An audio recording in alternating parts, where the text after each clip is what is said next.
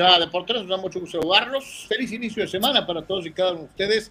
Ojalá que las cosas se les estén dando de la mejor manera posible en el aspecto personal, laboral, sobre todo de salud y que todo esté eh, viento en poco para cada uno de ustedes, donde quiera que se encuentren. Nos haga favor de regalarnos un ratito de su atención para platicar de lo que más eh, nos gusta, que es el mundo deportivo, en lo que fue este largo e interesante fin de semana en diferentes escenarios. Ojalá y que su equipo haya ganado y que se le haya pasado bien de una u otra manera. Nos da mucho saludarlos y deseo invitarlos, como siempre, a formar parte de la transmisión, a todos los que están con nosotros en Patreon, a todos nuestros queridos patrocinadores en Patreon, muchísimas gracias.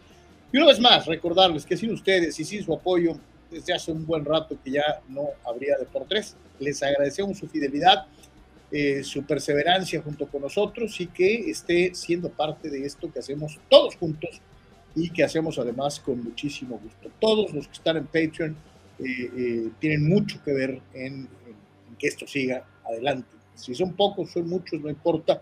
de momento, ustedes, ustedes son determinantes. para y más de ustedes pudieran sumarse al esfuerzo de Patreon, ir más allá del like o del follow y eh, eh, patrocinarnos económicamente. Nos daría muchísimo gusto contar con más, con más patrocinadores en Patreon. Les recordamos desde luego, como siempre, la dirección de Patreon es eh, muy sencilla. Date una vuelta, visita nuestro Patreon y conoce lo que estamos haciendo ahí. www.patreon.com diagonal de por www.patreon.com diagonal de por a todos, a todos los que nos patrocinan en Patreon Muchísimas gracias. Desde luego también nuestro agradecimiento para todos los suscriptores eh, de paga en YouTube y a los que nos apoyan con, eh, eh, desde luego, los super stickers y el super chat en el aspecto económico. También ustedes son importantísimos y muchísimas, muchísimas gracias a los que, reitero, van más allá del like y del follow y de la misma manera para los que nos están viendo en lo que es la plataforma de Facebook también está la posibilidad de apoyarnos con las famosas estrellitas, así que a todos los que nos ayudan económicamente para mantener vigente de por tres, muchísimas, muchísimas gracias. Te recordamos de la misma manera que no solamente estamos, ejemplo, ahorita estamos en vivo en el canal de YouTube, el canal de Twitch y también en Facebook. También lo puedes ver en el Facebook personal de este servidor y en la cuenta de Twitter de Deportes y en la cuenta de Twitter también de este servidor al momento. Así que para todos los que nos están viendo en las diferentes plataformas, muchísimas gracias. Y les recordamos que también tenemos TikTok, www.tiktok.com, diagonal arroba deportes oficial, y en Instagram, www.instagram.com, diagonal deportes oficial, diagonal. Nuestra página oficial, www.deportes.com, www.deportes.com, todas las noticias que ves comentadas aquí más lo que se va acumulando en el transcurso del día, resultados al momento, los resúmenes de los partidos, fotografías, etcétera, están en www.deportres.com. Visítanos, haznos eh, eh, una página de consulta habitual. Ahí está la última columna de opinión del buen eh, Marco Antonio Domínguez Niebla en relación a el famoso Fan ID, su uso o desuso por parte de la gente en el Estadio Caliente y este incidente bochornoso de violencia eh, eh, que se suscitó en el duelo entre Tijuana y León. Estaremos platicando un poquito más adelante si se dan las cosas con el propio Marco eh, en torno a esto que escribe y a lo que sucedió en el estadio caliente, reiteramos, qué pena, sigue habiendo violencia. y ya nos explicará con propiedad ¿Quieres un adelanto? Vete a www.deportes.com, lee la columna de Marco para que más o menos te des una idea de lo que está sucediendo eh, y de lo que vamos a platicar un poquito, un poquito más adelante. Así que búscanos en www.deportres.com. Carral, saludo con gusto, ¿cómo estás? Bien, Carlos, saludos a todos, buena semana, gracias por su apoyo como es costumbre, mucho que platicar eh, los lunes, así que listos a recibir sus comentarios, gracias, gracias por su respaldo y eh, por supuesto, pues quédese con nosotros, comparta, por favor. Así que pues a ponerle Jorge al niño y vamos a empezar directamente y antes de irnos con el buen Soc, que ya también está en el círculo de espera para empezar a platicar de boxeo, con las primeras opiniones de ustedes. Dice César Pineda, la última jornada y prácticamente todos los equipos tienen chance, menos Mazatlán y Querétaro por la porcentual. Solo pasa en nuestra Liga MX, increíble. Pues Cholos prácticamente está eliminado también. Entonces, este, digo, pues este, tendrían que pasar 8.429 combinaciones que, pues, por ahí, ¿no? Este, pero ya prácticamente está fuera. Chava Sara te dice excelente temporada de Salá en el, del, del, Salá del béisbol a Rosarena, aunque le arda Anwar con los números que lleva, será el mejor pateador mexicano en la historia. Creo que pensaste en poner pateador, porque el mejor pateador mexicano que yo recuerdo era Rafael Septién, este, que es diferente, bueno, o probablemente Raúl Alegre, este, Chava. Eh, son diferentes posiciones y diferentes deportes, pero bueno. Eh, Víctor Baños dice: Saludos, excelente inicio de semana. Con un empate, mis chivas amarran pase directo. Perdón, Paulo, por dudar de ti. Regresó el Poncho Guzmán, el pollo briseño de titular. Ese es el Beverly de las chivas. Y sí. Víctor. Y sí. Víctor, grítalo, grítalo. Y además, digo, vale la pena. Digo, tenían años que no tenían esta cantidad de puntos. Con solo decirles que Paulo Paunovic ya ya alcanzó y hasta va a superar al pastor, a ese que tanto añora la nación chiva de pastor, regresa. Este, no, no, no, Pauno, mira, chambeando, ha hecho bien las cosas con el rebaño sagrado y este, tiene más puntos ya que, bueno, ya igualó, creo, a, a Almeida. Los puntitos que haga al final, en la última fecha, le van a dar ventaja sobre el pastor, aunque usted no lo crea. Dice Raúl yo estuve ahí, fui al juego de Cholos y aunque la violencia no está bien, se siembra lo que se cosecha. Yo, que he visitado casi todos los estadios, puedo decirte que León y Pumas son los peores. Hemos platicado, Anor y yo, de nuestras experiencias en León, Guanajuato, y no fueron agradables. Ni para él, ni para mí. Este, sí, hay, un, hay una hay una pasión muy malentendida eh, por parte de las aficiones, de algunas aficiones en el fútbol mexicano. Este, eso es una realidad. Digo, tampoco el aficionado de Tijuana se salva, eh, pero sí, sí, este, sí es una pena ¿no? que se sigan dando este cosas. Pues ni siquiera, ni siquiera aficiones, Carlos. O sea, es, este grupo de, de radical absoluto, ¿no? Que existe eh, ahorita vamos a hablar más de esto, sí, pero es demasiado llevarnos a, la afición entera, ¿no? O sea, es, ¿no? Sí, son este grupo. Son hay este sectores, ¿no? Sectores este, muy, este localizados. Que, es todavía más desesperante, ¿no? Que cuando sabes perfectamente dónde está y no, no se atiende el problema, ¿no? Es increíble, o sea, no estás hablando de quitar 20 mil gentes, Carlos. Estás hablando de, de, atender el asunto con 500, mil o 1500 sabrá Dios más o menos cuál es el número exacto, pero es increíble que al tener bien identificado eso, o sea, no, no, no, se, no se puede arreglar, increíble. Sí, lo vamos a, lo vamos a platicar con Marco en un ratito, este, pues a ponerle Jorge al niño, este. Mi querido Sot, saludo con gusto, ¿cómo estamos? ¿Qué tal, Carlos, Álvarez, todos nuestros amigos? Gusto saludarlos. Eh, pues todo bien aquí, empezando una semana, pues que va a ser de mucha actividad y muy importante porque prácticamente ya estamos sobre, sobre lo que es la última semana de abril y viene ya el, uno de los meses fuertes para el boxeo y, y este fin de semana que pasó nos dio una actividad importante. Y vamos a abrir precisamente, y aquí si no es que uno se las dé de, de, acá, de Chidoguán ni nada. Sócrates pronosticaba obviamente que había ventaja para el tanque eh, Gervonta Davis sobre Ryan García. Yo señalaba que no la veía terminando favorable para García y que lo iban a noquear en el décimo asalto. Final de cuentas, creo que Gervonta lo hizo antes. Eh, algunas personas eh, que, sinceramente, lo digo, eh, mi querido Sócrates, hemos caído en el boxeo en este horroroso fenómeno de que no hay pelea en la que no salga alguien diciendo que estaba arreglada, que hubo tongo, que, o sea, y, a veces me pongo a pensar, hay peleas en las que puedes, puedes incurrir en, en los malos pensamientos porque a lo mejor no hay material en video suficiente como para, para poder contrarrestar esta extraña corriente de, de, de, no darle legitimidad a, este deporte bajo ninguna circunstancia. O sea, Eh, puede, puede, si, si le ganas a un rival fácil, porque es fácil. Si le ganas a un rival duro, este, se vendió. Eh, eh, como sea, hay una toma clarísima del golpe de Gervonta Davis a Ryan García en la zona hepática. El rostro de García al recibirlo es clarísimo, o sea, acusa el golpe, se da cuenta que está lastimado, y aún así hay gente que dice que no le pegó. Sócrates, ¿qué está pasando? Mire, en torno a, primero al tema de, la, del pensar mal, eh, pues sí, el boxeo ha sido invadido por esa corriente, ¿no? De, de voy a negar, para verme conocedor o para verme crítico, voy a negar y voy a criticar todo.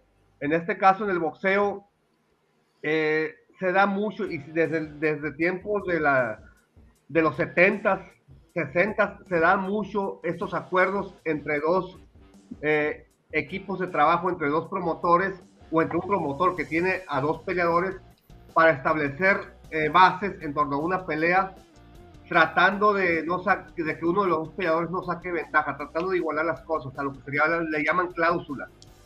Eh, en este caso, en esta pelea, no fue de campeonato mundial, porque simplemente Ryan García aparentemente no podía dar 135 libras. Entonces se estableció el tope en 136 en pelea no titular, pero a cambio de eso se le pidieron no más de 10 libras de, rehidratación, que es correcto, no es sacar ventaja de nada. Si se dice a Ryan García, ok, pesa lo que tú quieras hoy y pesa lo que tú quieras mañana, sería sacar mucha ventaja a Ryan García, que a la hora de la pelea se veía enorme, se veía muy grande el tipo, se veía una gran diferencia física eh, sin embargo, ese no fue el motivo principal por el que Ryan perdió ante, ante eh, el Tank Davis. Davis hizo una, una, estrategia correcta, conectó los golpes correctos. Cuando Ryan lo venía a atacar, lo recibía y así lo tumbó en el segundo round. Una izquierda cortita, pero muy precisa. Y cuando estaba eh, en corta distancia, pues pudo meter ese golpe al cuerpo, que en general los mexicanos lo conocemos porque hemos visto de sobra cómo esos tipos de golpes se conectan, pero no nos gusta que un peleador se caiga con un golpe de efectos retrasados y menos que ponga la rodilla en la lona. Eso a los mexicanos no nos gusta, pero fue lo que tuvo que hacer Ryan García porque ese tipo de golpes a la zona hepática sientes el, el desvanecimiento o, el, o que se, como que se te entumen las piernas, lo sientes un segundo, dos segundos después. No puedes hacer nada para evitarlo y no puedes permanecer de pie porque no tienes la, la estabilidad necesaria para, para plantarte a cambiar golpe. El, negar que hubo un golpe, Sócrates, cuando, bueno, creo que prácticamente todos lo vimos. Este no fue un golpe fantasma a la Ali contra Sonny Liston en su segunda entrevista.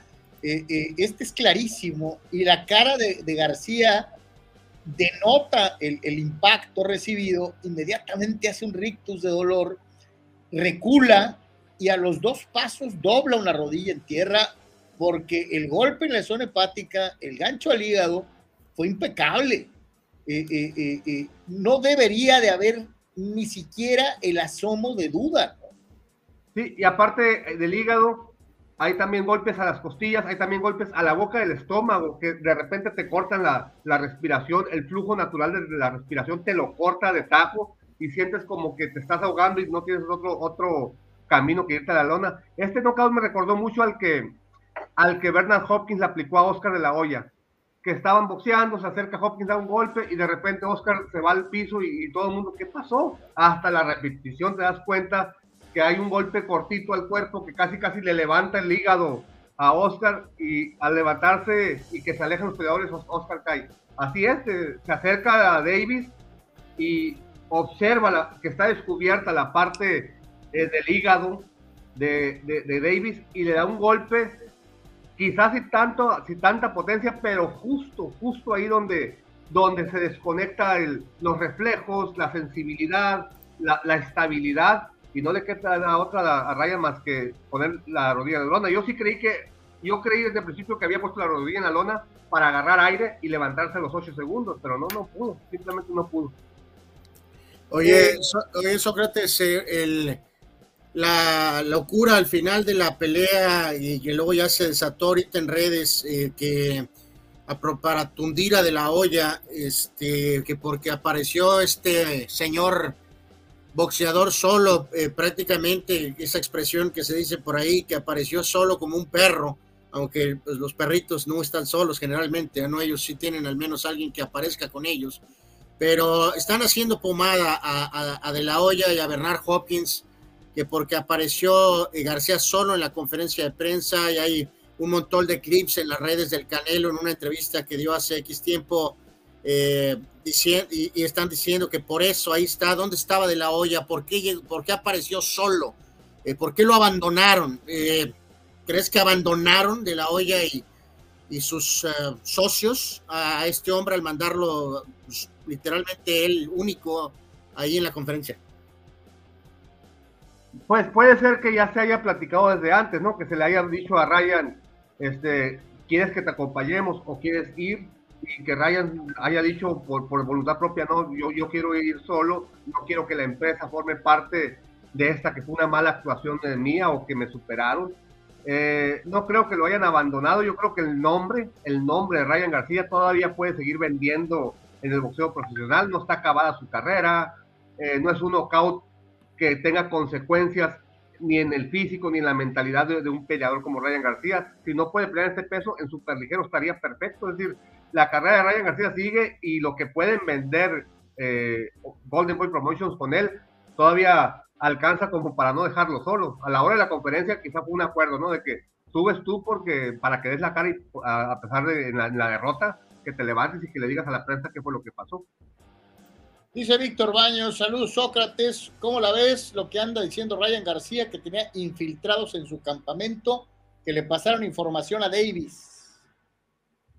Pues digo, ya a estas, eh, a estas alturas de que tienes todo el acceso a la información, a la tecnología, de que puedes ver videos, de que tienes la ciencia médica a tu lado, eh, no sé qué tantos secretos le puede guardar Davis a ningún rival o, o, Ryan García a ningún rival, ¿no? O sea, que tenga infiltrados y que le hayan dicho a, a Davis cómo va a pelear, pues Gervonta Davis se puede dar cuenta solo de cómo va a pelear Ryan García en el primer round o en el segundo round. Eso de que no sé si se está tratando de, crear una historia en torno a la derrota o de, o de justificarla, eh, pero ya a estas alturas eh, no, no afecta, pues, que, que si es cierto que tengas un infiltrado, que vaya a cambiar tu, tu resultado, ¿no?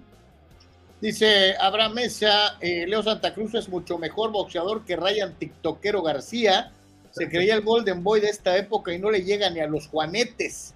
Gervonta, inteligente, pega durísimo y además aguanta, dice el buen Abraham Mesa, que además se acuerda de la, frase que le atribuyen a Oscar en la pelea que mencionabas con, contra, contra el ejecutor este, eh, al que le decía, en la cara no, en la cara no. Qué gachos. Por eso, le pegó al cuerpo y aún así lo noqueó. Este, si yo, a mí no me consta eso, pero es, hay gente que ha hecho mucha bulla y mucho de que eh, Oscar le decía a Bernard Hopkins, no, en mi carita no. vamos a ver qué pasa en mayo entre Haney y Lomachenko para que el ganador se enfrente a Davis. Yo creo que Davis le gana al ganador de ellos. Yo creo que el, único boxeador en 135 libras que le puede representar un gran reto a Gervonta Davis se llama Shakur Stevenson. Esa yo creo que es la pelea por la oh. supremacía de los pesos ligeros. ¿Sabes qué me llamó mucho la atención? Veía una entrevista previa durante el pesaje y el Pitbull eh, eh, Cruz hace cuenta que viajó en el futuro y vio la, la pelea porque en su declaración prácticamente le atina a cómo iba a ser el combate. Yo creo que basado desde luego en la experiencia de lo que fue su propio pleito contra Gervonta, y decía, no creo que García le aguante la pegada. Y él pronosticaba knockout para Davis entre el 7 y el 10. Y así fue. Sí, yo creí que, eh, Ryan García iba a, durar más o iba a soportar más en base a su boxeo. Iba a mantener más a distancia a Gervonta Davis y yo creía que eran cinco rounds los que los iba a mantener a distancia. Y lo tuvo dos nada más. A partir del segundo round, Davis le cortó las, las salidas, le cortó la distancia y, y ahí se perdió eh, García, y lo que comentábamos el viernes en la previa, se me hacía muy extraño que el over-under de esta pelea fuera siete rounds y medio. Para una pelea de, de esta magnitud se me hacían muy pocos rounds y ahí estuvo el over-under el over en siete rounds y medio. Gerardo Atlista López, pobre García, ahora sí puede decir que se lo cargó la gerbonta. Sí, ahora, puede, ahora sí puede decir eso exactamente. Y, remata, dice Canelo, a ver si voy machito, cántale un tiro al Gerbonta, te vas a esperar a que tenga 35 años. El Canelo es muy grandote para Gerbonta, si Ryan García era grandote, el Canelo es un tiranosaurio al lado de, de, Gerbonta Davis. En una, en una ceremonia de peso, Gerbonta tendría que pesar 33 libras más. Imposible. Imposible. Soc, ¿qué sigue? Decías, Loma, o Heini. Pero yo te pregunto, ¿en dónde entra en la ecuación el Pitbull? El Pitbull yo creo que puede ser campeón mundial en cualquier organismo donde el campeón no sea Gervonta Davis. Yo creo que puede ser campeón mundial. Ya demostró una vez contra Davis lo que puede hacer. En una segunda ocasión yo creo que Davis le puede ganar. Eh, no voy a decir que más fácil, porque no es fácil el Pitbull Bruce, pero le puede ganar eh, con mayor autoridad o con mayor claridad a la primera vez no siento que, Pitbull pueda ganarle a Gervonta, sí siento que pueda ganarle a otros campeones, incluso a Heini, ¿por qué no? Pero Heini ya tiene compromiso para pelear contra Lomachenko. Entonces, yo creo que está Gervonta Davis en el top de los pesos ligeros y que por ahí se le puede emparejar Shakur Stevenson. De ahí para abajo están muy parejos los demás. El mismo Heini y Lomachenko que pelean, el mismo Pitbull Cruz, ya Ryan García lo acaban de hacer a un lado en la ecuación, pero ahí están, ¿no? Son esos cinco nombres que están ahí eran seis, Ryan García se, hace un lado, ya, ya, es cuestión de cinco, y a partir de, del 20 de mayo que se enfrenten eh, Lomachenko y, y Heine ya van a ser nada más eh, pues cuatro nombres prácticamente, ¿no? Y que ya está más fácil de hacer la unificación y hacer las peleas que interesan. Bien decías que es eh, la semana previa a prácticamente uno de los meses álgidos en el mundo del boxeo, como es el caso de mayo, y te quería comprometer a ver si el viernes nos aventamos ya una, la, la primera previa de Canelo, este, eh, para empezar a, ver cómo va a estar el rollo, cómo se va a presentar el combate. Sí, perfecto. Este, hablamos de, Canelo, hablamos de lo que se viene en mayo, que es, bastante, y, y pues eh, hay que hacer un análisis, ¿no? De, de, de John Ryder, que poco se habla de él, todo el mundo dice la pelea del Canelo, la pelea del Canelo, la pelea del Canelo, pero ¿contra quién pelea el Canelo? Contra John Ryder, hay que ver quién es John Ryder y qué posibilidades reales tiene de, de, si no ganarle, por lo menos ser competitivo contra el Canelo. Mi querido Sean, como siempre, muchísimas gracias. Gracias, amigos. Este, que tengan una gran semana y a todos nuestros amigos, a la familia Deportes que nos ven en las distintas plataformas, saludos y éxito. Un abrazo grande. Si es de boxeo, en Deportes es con Sócrates Manduras. Gracias, Soc. Saludos, gracias. gracias. Ahí está el buen Soc, como siempre, echándole alma, vida y corazón, este, y, poniéndonos al tiro eh, a cada uno. No podía faltar el buen eh, ¡Saludos! ¡Filamos! ya le ando agarrando al celular, más o menos, ya estoy ruco. Pues, híjole, Pemar, este, se ayuda descarada las huilotas, Pumas jugó mejor, aunque, aunque ustedes no, aunque USA no la aprueban sigues teniendo severos problemas con tu celular. Pero bueno. Vamos a la pausa, señores. Vamos a hacer la breve pausa comercial. Regresamos, tenemos mucho más aquí en Deportes. Ya veíamos lo que fue la situación del boxeo. Vamos a regresar con el básquetbol NBA y con muchas, muchas cosas más eh, en un minutito. Ahorita regresamos.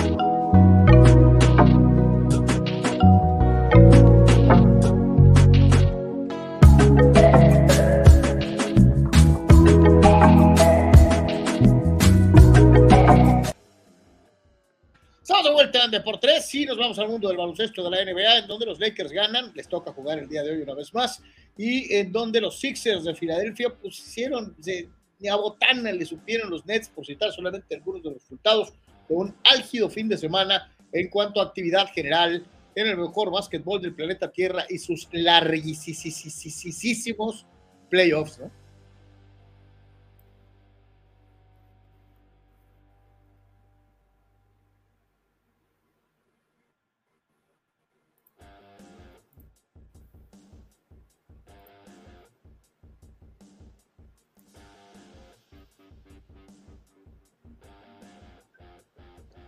Lo mencionábamos, ¿no? Los Lakers tendrán actividad el día de hoy, pero pues por lo pronto en lo que fue el juego el sábado 111 a 101, toma ventaja el equipo lagunero dos juegos a uno eh, dentro de la división del oeste, en ese partido otra vez y para variar, y en algo que ya habíamos referido de una u otra manera, la diferencia no la establece de manera general eh, LeBron James, ni mucho menos. El hombre que marca la diferencia con todo y que tuvo 25 puntos, eh, el señor LeBron, es eh, Anthony Davis y su doble doble, 31 puntos, 17 rebotes y a final de cuentas eh, tres asistencias para que el equipo de los Lakers tome ventaja en la serie 2 a 1. Reitero, el día de hoy habrá actividad eh, para el conjunto de los Lakers en punto de las 7 de la noche a tratar ahora sí de abrir brecha y tomar ventaja de 3 a 1 en la serie.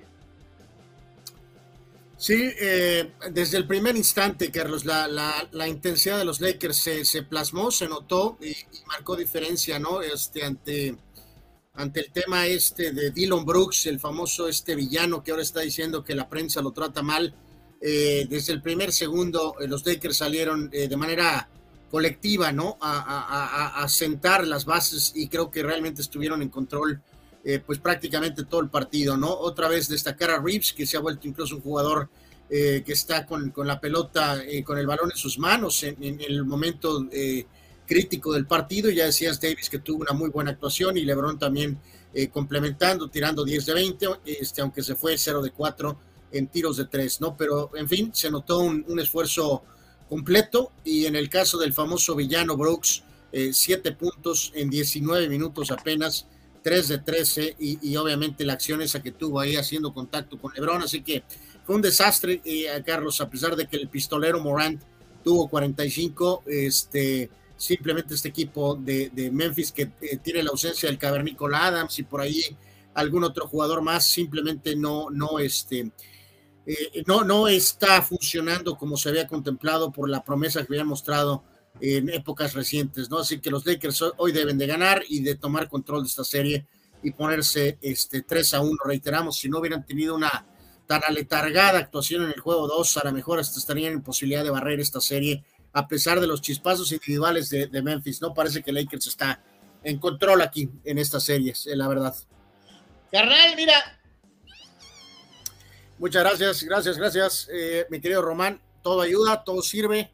Eh, así que la verdad agradecemos muchísimo sus contribuciones. Román Hernández, muchísimas gracias por tu apoyo, de verdad lo apreciamos muchísimo. Gracias, eh, Román, muchísimas, muchísimas gracias.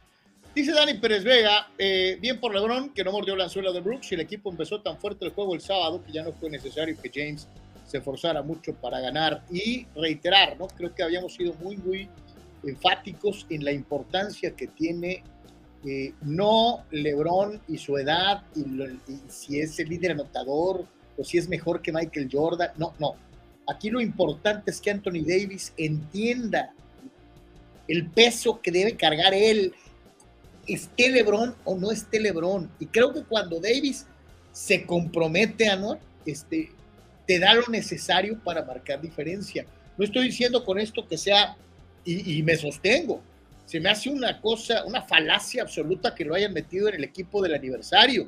Eh, eh, eh, se, me hace, se me hace atribuirle demasiadas, demasiada importancia, pero sí creo es un jugador que te puede marcar una diferencia en esta época y en este momento.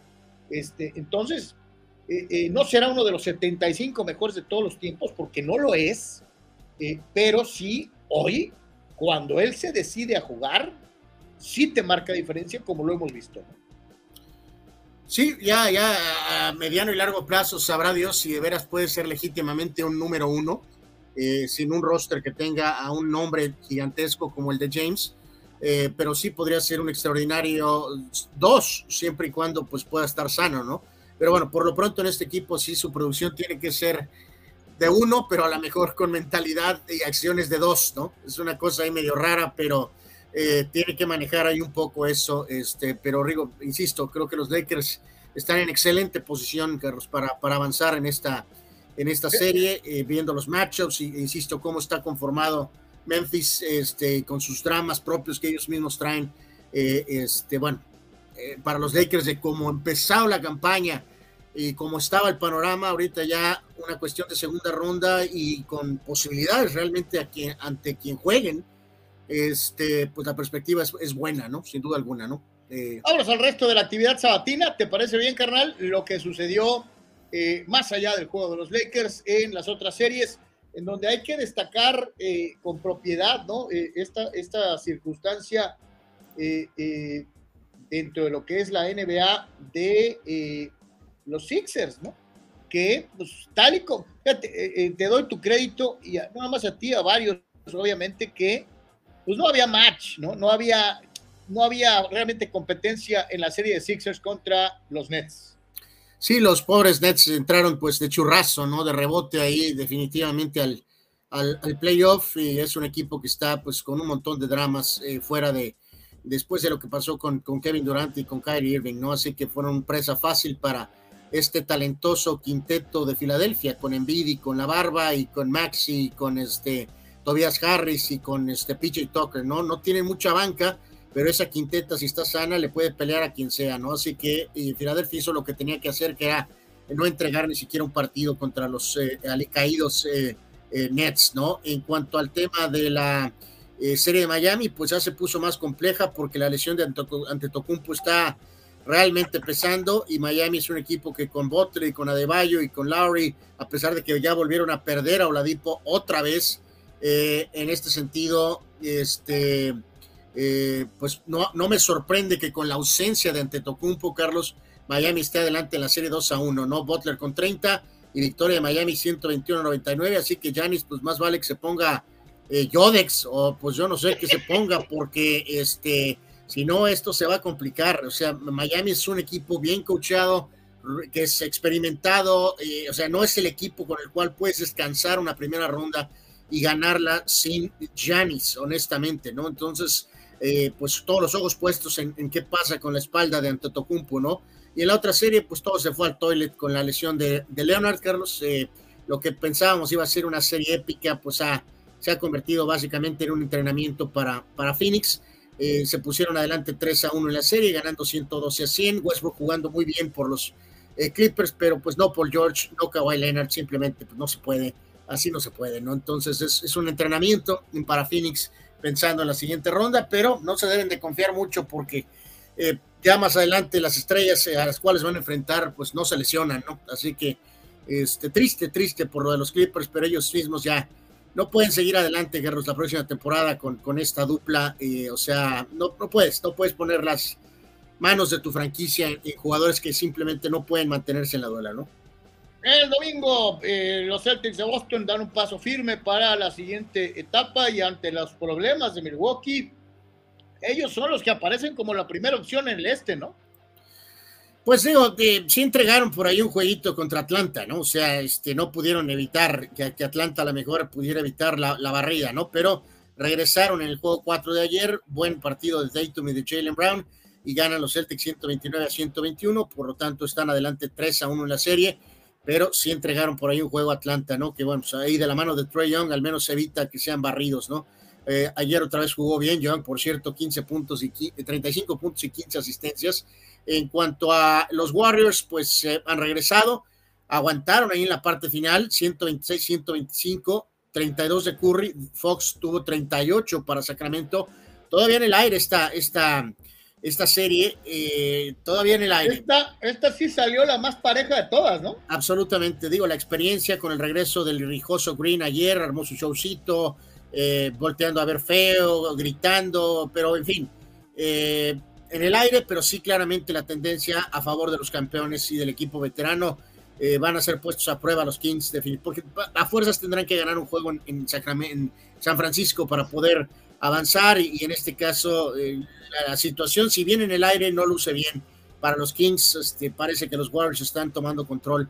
Y también acá los Knicks. Oye, eh, Anuar, entre Thompson y Curry, nueve tiros de tres. Curry metió cinco de once. Kyle Thompson cuatro de nueve. Pero mal que bien, eso los mantuvo. Y a final de cuentas logran ganar eh, por uno, ¿no? Estuvo, estuvo sabroso, estuvo cardíaco.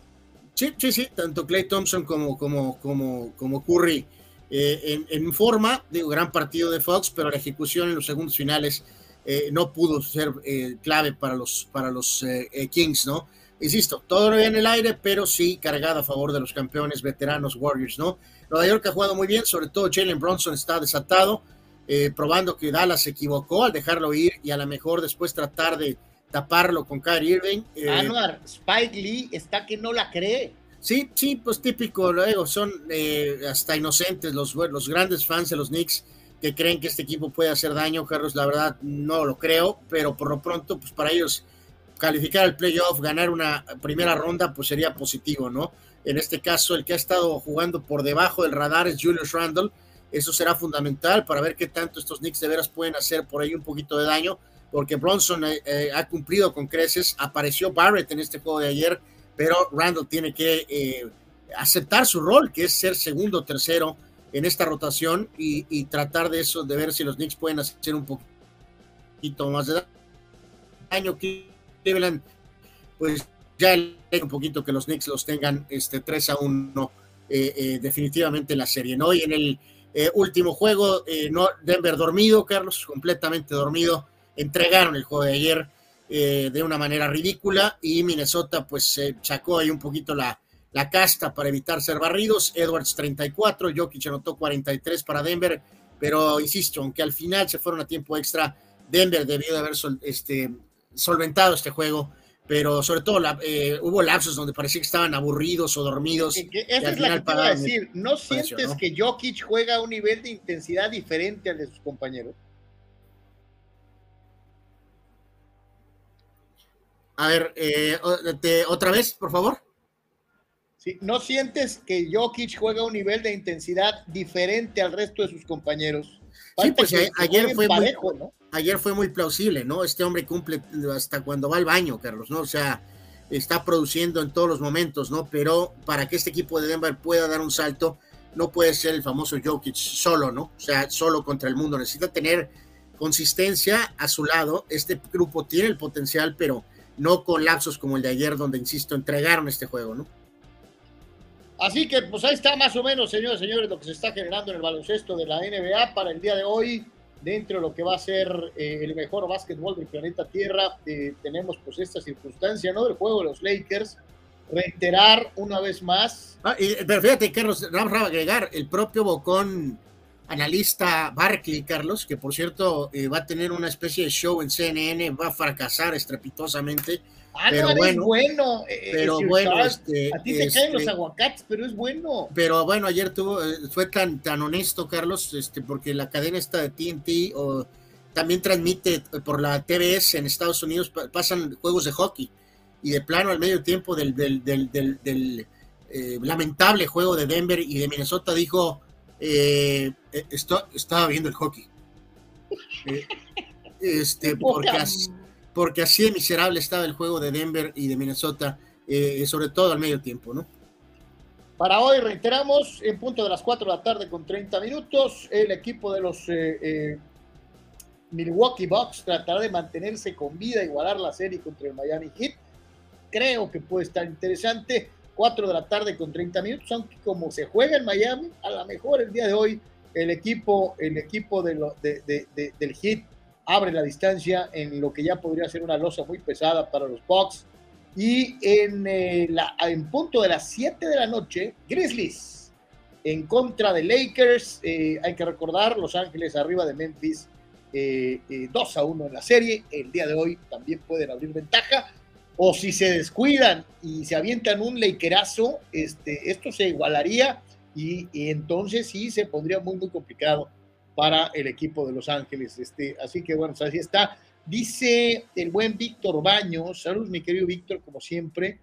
Eh, decía, el golpe que se dio Janis fue terrible, aunque tiene mucha resiliencia para regresar rápidamente cuando se lesiona, sí se vio feo cuando cayó. Dice, ojalá y lo veamos de regreso, es un deleite verlo jugar.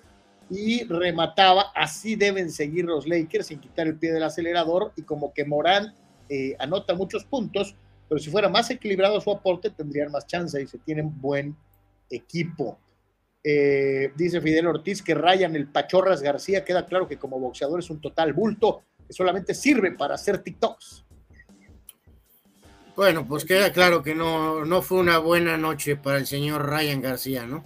José Martínez dice sólidos los Sixers y los Celtics, pero si pierden hoy los Bucks se van a poner 3 a 1 abajo. Vayan poniendo a los Celtics en las finales, es lo que yo mencionaba, este, mi querido José. dice, y la final, él pone, fíjate, él, él pone en, en, el oeste a Phoenix o a Golden State. Pues sí, es que nadie le cree, nadie le podemos creer a Denver, Carlos, ¿no? Aunque tengan el número y, y uno en la siembra, ¿no? O sea, hasta que no lo demuestren, eh, no les podemos creer, ¿no? José Martínez, Leonard, eh, Kawhi Leonard y Giannis que se unten marihuanol.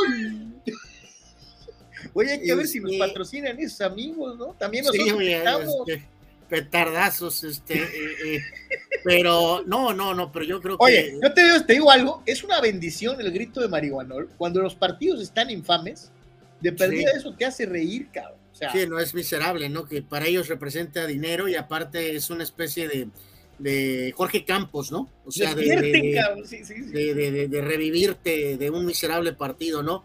Eh, no, Leonard ni con un camión de marihuanol, Carlos, ¿no? En el caso de Yanis un poco menos, pero no, Leonard me cae que este compa ni con esas eh, inyecciones de adrenalina al corazón, ¿no? Este compa está, está, está frito, ¿no? Omar Stradamus dice ayer Curry casi, casi hacía un Chris Weber, dice, pidieron tiempo fuera, ¿no? Pues sí, un poco esa forma frenética de jugar, a lo mejor se distraen o no, no ponen bien atención cuando los coaches te están recordando qué tienes, ¿no? De, de, de tiempos extra. Atlista López fuera. dice, entonces los que pusieron a Davis en la lista esa que dicen eh, que es mejor que un Rick Fox, que un Derek Fisher, que un Robert Corey, de aquel título en contra del mejor de la historia, Allen Iverson? Bueno, es que, mi querido Gerardo, hay, como estatus, ¿no? O sea, este, eh, muy claramente en el básquet siempre eh, quién es un jugador de categoría 1, categoría 2, ¿no? Y quiénes son jugadores de complemento, ¿no? En el caso de Orri y algunos de estos jugadores que mencionaste, si bien muy importantes, todos ellos tienen un rol de complemento, ¿no? Y el mentado AD eh, acumuló muchos números en temporadas de basura con los pelícanos, pues. Entonces tiene muchas estadísticas muy, muy, muy, muy a su favor, pues pero al mismo tiempo solamente un título, avanzada su carrera con un LeBron James a un lado y luego más en la burbuja. Eh, entonces, y por ejemplo, quitar, no poner a un Dwight Howard que él solito en un Orlando lo llegó incluso a una final, este, no esté, y que después también ayudó en manera de complemento a Davis en la burbuja, ¿no? Entonces, que esté un Anthony Davis y no está un Dwight Howard, que sí fue un legítimo uno por bastante tiempo, pues sí, sí te salta, ¿no? Pero es que estos compas a veces hacen las listas en base a, pues casi así, no sé, a reputación, no sabrá es como por popularidad, ¿no? O sea, sí.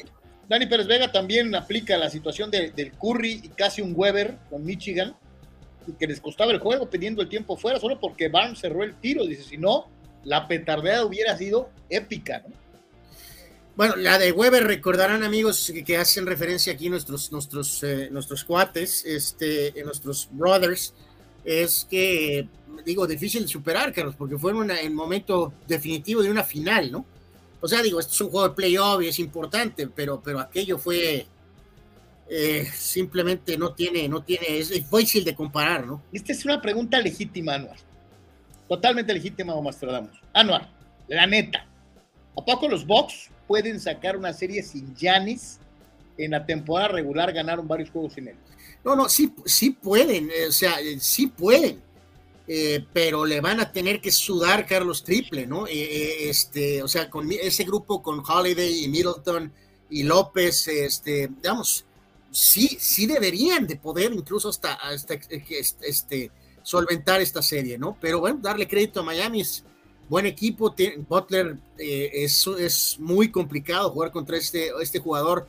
Spolstra es un buen coach y sobre todo ahí, Carlos, creo que, por eso decía hace ratito, de, de, esos otros equipos que a lo mejor se quedaron un poquito cortos o lo que quieras, gustes y mandes, Miami es el menos por esa mentalidad de Pat Riley, ¿no? Que existe sobre este equipo, ¿no? Atrás, atrás de ellos. O sea, este es el equipo donde no puedes andar con, eh, con tonteras. te descuidas de una y te van, a, te van a ganar, ¿no? Entonces creo que le podrían ganar a otro equipo, eh, los St. Janis, sí, pero a este equipo de Miami es el menos oportuno que le pudo tocar en la primera ronda para que Janis tuviera broncas, ¿no? Gerardo Batlista López en aquella temporada, el MVP de la temporada fue un joven que no logró nada, no sé si recuerdan a un tal Tim Duncan. No, bueno, pero es que Duncan es, eh, esa es otra dinámica, mi querido Gerardo. Este, ese es peso pesado, o sea, es, digo, no, no, no tan hablado porque pues ya saben que tiene la personalidad así. Sí. O sea, pero era, era cosa seria, Duncan, o sea. Dani Pérez ¿hace cuánto tiempo que no se veía unos Knicks casi ganando una serie de playoff y haciendo pesar el, el Madison Square Garden? Dice, desde la época de Alan Houston con Van Gondi como coach, ¿no? Este, sí, sí, tenía sí, así, de miserable ha estado el tema en, Nueva York, sí. Y le cae encima, dice el entrenador de los Nuggets es un inepto por echar el equipo atrás. Ese es un término muy socceril, ¿no? Que no, no sé si aplica al básquet, pero eh, a lo mejor en el, en el, ¿cómo se llama? En el gregario del programa, podemos decir, Videl, que, que, Denver ayer salió en modo pachorras y, y, pagó el precio. Y, hace, y hace, abunda, Fidel, dice esos nuggets, parece que los entrena el profe Cruz, ya empezaron con esa tendencia de echar todo el equipo para atrás y dejarse perder a Dred. Eh, pues a su modo, Fidel, pero algo hay de eso. Gabriel Ortega, veo a Carlos más preocupado que emocionado. Por un lado, no creo que quiera ver al Rey con otro anillo y al mismo tiempo quiere ver eh, eh, a los Lakers con otro anillo. Es que por más que yo quiera, Gabriel, no van a ganar. Te lo digo en buena onda, o sea, a mí me encantaría que fueran campeones Lakers, pero con este equipo puede ser que, ganen el año que entra, tal vez con una adición más, etcétera. Pero este año yo no los veo ganando, ¿no? Este, digo, quién sabe. Eh, Abraham Mesa, la afición de los Knicks parece que le ganaron a los Bulls de Jordan. Spike Lee casi sale corriendo encuerado por la quinta avenida. Sí, por eso le decía yo a Anuar que Spike Lee anda, pero, pero desatado, ¿no? Este, dice, los Knicks siempre han sido mi segundo equipo, como diría Carlos Yeme. Me encantaba ese equipo de Ewing y Pat Riley, dice Abraham Mesa. No, no, pues no deja de ser, y obviamente el, nombre, la tradición, el Madison Square Garden, claro que es, Nueva York, Anuar es Nueva York y pesa, ¿no? Pero pues han estado en el Tolido este cañón, ¿no? Víctor Baños fue vital Howard y Rondo para aquel título en la burbuja. LeBron y Davis se llevaron el reflector, pero aquellos pesaron para ganar. Totalmente de acuerdo. Totalmente de acuerdo. Vamos a ir a una pausa, señores y señores, y regresamos y, y terminamos con el baloncesto. Y nos vamos a ir al fútbol. Nos vamos a ir al fútbol a platicar un poquito de Chútale. Es de por tres. Estamos totalmente en vivo. Regresamos.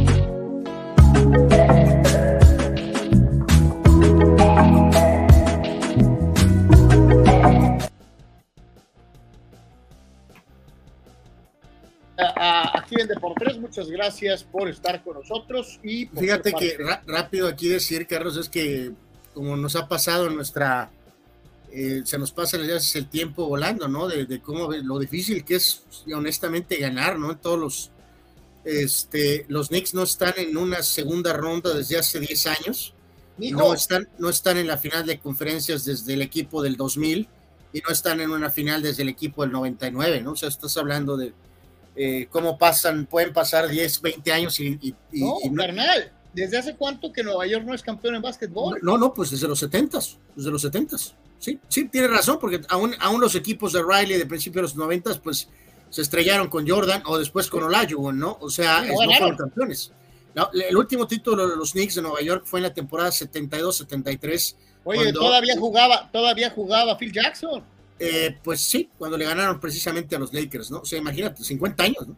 Una, una franquicia como la de los Knicks en Nueva York, tan apapachada, tan querida, con tantos recursos, y tiene 50 años. Tanto hablamos, tanto hablamos del Atlas y en los 70 años. Los Knicks ahí van, ¿eh? No, y curioso, digo, pues los propios, eh, en el propio Garden, ¿no? Carlos, tan icónico eh, eh, lugar y con, con, insisto, tantos recursos, aunque algunas administraciones ahí brutales, este, muy a la modo Liga MX, ¿no? Pero los propios Rangers se fueron 100 mil años hasta que ganaron en, el 94 y no han vuelto a ganar desde el 94. Están tratando de hacerlo, pues otra vez, o sea, 94 y estamos en 2023. O sea, ya también llevan un buen rato sin ganar. O sea, está eh, digo, no sé si eso sirva de consuelo a los fans del San Luis o, de los Cholos, Carlos. Un patético eh, partido por momentos para un equipo América que no supo descifrar eh, a unos Pumas correlones, entrones, ganosos y que hicieron las cosas complicadas, tal vez no con gran fútbol, ni mucho menos, pero suficiente como para hacer que varios elementos americanistas aparecieran distraídos. por eh, eso, Carlos, pero vamos, vamos siendo honestos. Hasta, hasta una muralla como tú, Carlos.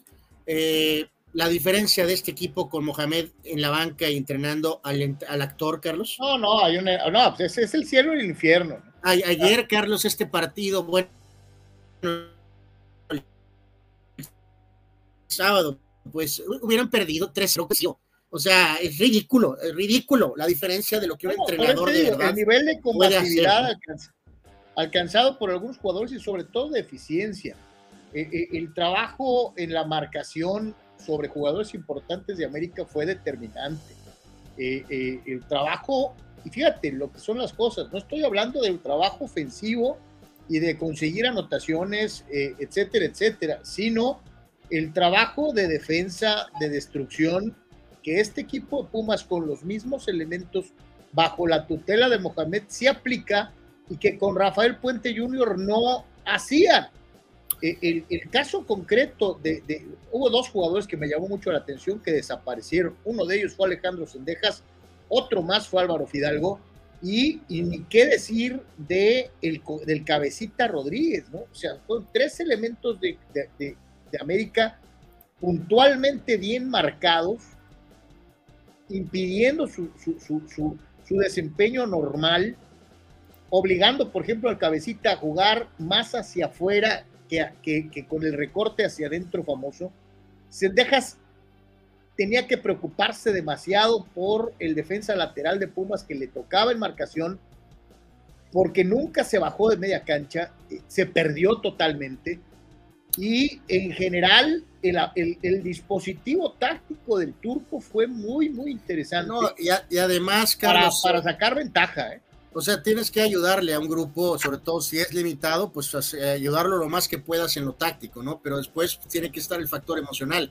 Y Mohamed es un experto en esto, Carlos, ¿no? Y, manejó eh, todo el entorno, Carlos, también para de alguna manera echarse a la afición, la extraña visita fuera de, digo, no hagas cosas buenas que parezcan malas, eh, lo de que estuvo Archundia en Cuapa, Carlos, y luego eh, de una u otra forma él se hace expulsar, Carlos, eh, buscando con esto echarse a la fanaticada Puma atrás, Carlos, de él, doble, ¿no? Y de Pumas, y, y, de alguna forma en contra de América, ¿no?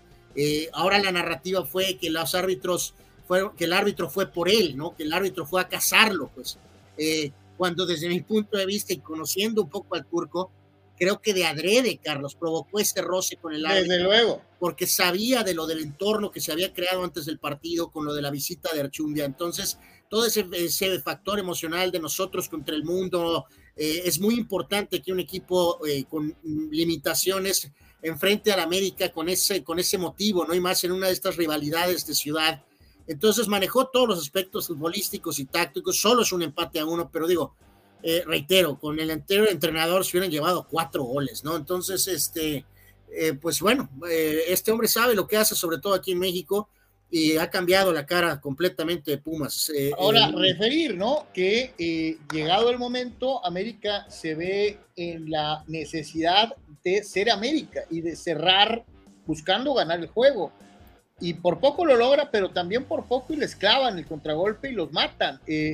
creo que hasta cierto punto el, técnico americanista Fernando Ortiz entiende que dirige al América y que no puede conformarse o aparentar conformarse con el empate. Y sí, arrincona a Pumas, lo echa para atrás, termina tocando la puerta, pero en una de esas, y ya en tiempo de compensación, Pumas tuvo el gane del juego y la dejó ir. Eh, eh, en el afán de ganar por poco y lo pierde el Tan Ortiz eh, en un partido difícil, muy complicado contra un técnico colmilludísimo. No nomás echaron a Mohamed, Anwar, al profe Kenny también le mentó toda su madre. No, no, no, por eso, es que ellos operan en uno, Carlos, ¿sí me entiendes? O sea, nada se hace por casualidad. Eso lo vivimos aquí, lo viví en, carne propia, muy de cerca, de trabajando este grupo, este cuerpo técnico con, con, con Cholos este, pues, son largos y retorcidos y, bueno, pues esa es su chamba y e, eso es lo que deben de hacer, ¿no? Dice Héctor, saludos mi querido Héctor, dice América jugó mal partido todo en general y el que viene jugando mal en los últimos partidos es Fidalgo, sí ha bajado un poquito el maguito, eso es una realidad y lo reconocemos ampliamente. Chupe, Mar, si creen que la Reumas, que el turco los va a llevar al campeonato, están bien sosos. Neta, turco será bueno, pero no hace milagros.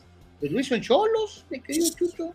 Sí, pero me creo Jesús, ahorita todo por partes. Eh, ahorita Mohamed lo que va a hacer es calificarlos y, o sea, todo, todo por partes, ¿no? Ya, ya veremos si pueden por ahí conseguir. Digo, Carlos, volvemos a lo mismo, ¿no? Existe ese mito de, de qué onda con la lana de Pumas, ¿no? Eh, de que parece que sí hay lana y luego de repente no hay lana, pero resulta, o sea, entonces, eh, o sea, Ahorita Mohamed lo que tenía que era enderezar el barco, los calificas y a lo mejor con alguna contratación o dos más, este equipo puede, puede pelear para el año que el torneo que viene. Y, todos sabemos que, que, Turco conoce su fútbol local, me refiero al fútbol argentino, y conoce el fútbol mexicano.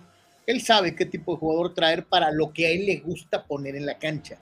Entonces, si hay alguien que puede fortalecerte eh, eh, el, turco, no va a aprobar una contratación de Dani Alves, pues. Obvio. O sea, porque no le sirve para nada. Totalmente. Pero, va a traer a algún jugador que va a venir a realmente marcar diferencia. Entonces echó a, Mohamed, echó a Kenny. ¿Quién se quedó en la banca? No, Lema, pues al profe Gustavo Lema. Él es el que siempre ha estado ahí, al pie, es el auxiliar eh, principal de Mohamed, pues. Entonces él es el que se queda este, a cargo de, del equipo, pues. Sí, sí, este, eh, híjole, por poco le sale al turco, hubiera sido lamentable para América haberlo perdido y reitero, en el afán de ganar, por poco pierde tuvo América eh, eh, por querer ser el América, ¿no? Este, yo no lo, yo no lo, yo no lo sanciono porque así debe jugar el América. Yo pienso que así debe de jugar el América, aunque pierda. creo que sí buscó ganarlo y pues ni para dónde hacer. Vamos a escuchar precisamente al Tan Ortiz y al profe Lema eh, eh, al término del duelo entre Águilas y Pumas.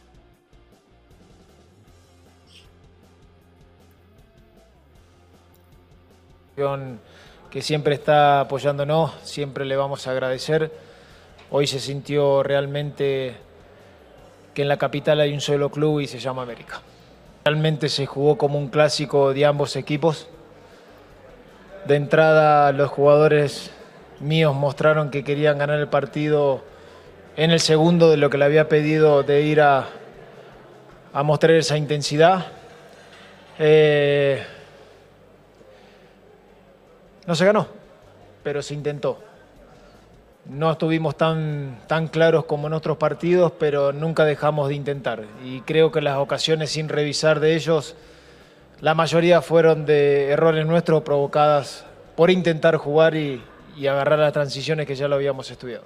Jugar contra un gran rival, que, nos plantamos como nos teníamos que plantear y, esto es eh, autorreferencial, un partido de estos con, con uno de los candidatos, uno de los que ha jugado mejor y que ha sometido a casi todos los que lo han visitado.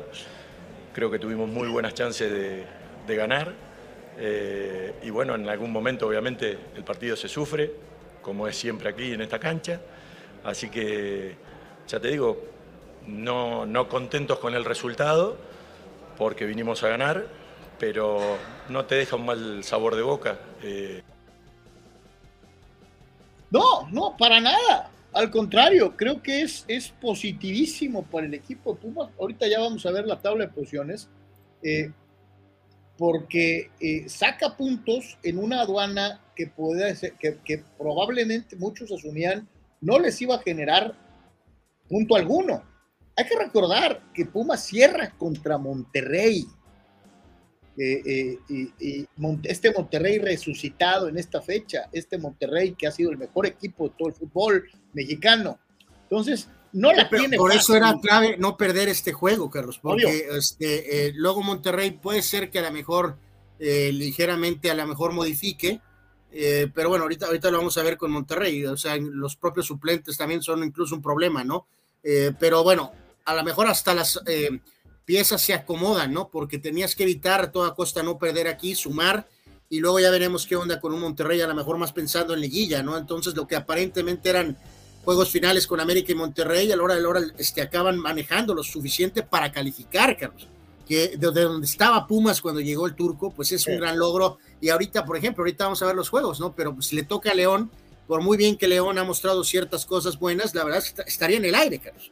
La serie, Pumas León ahorita, León Pumas, estaría en el aire totalmente esa serie.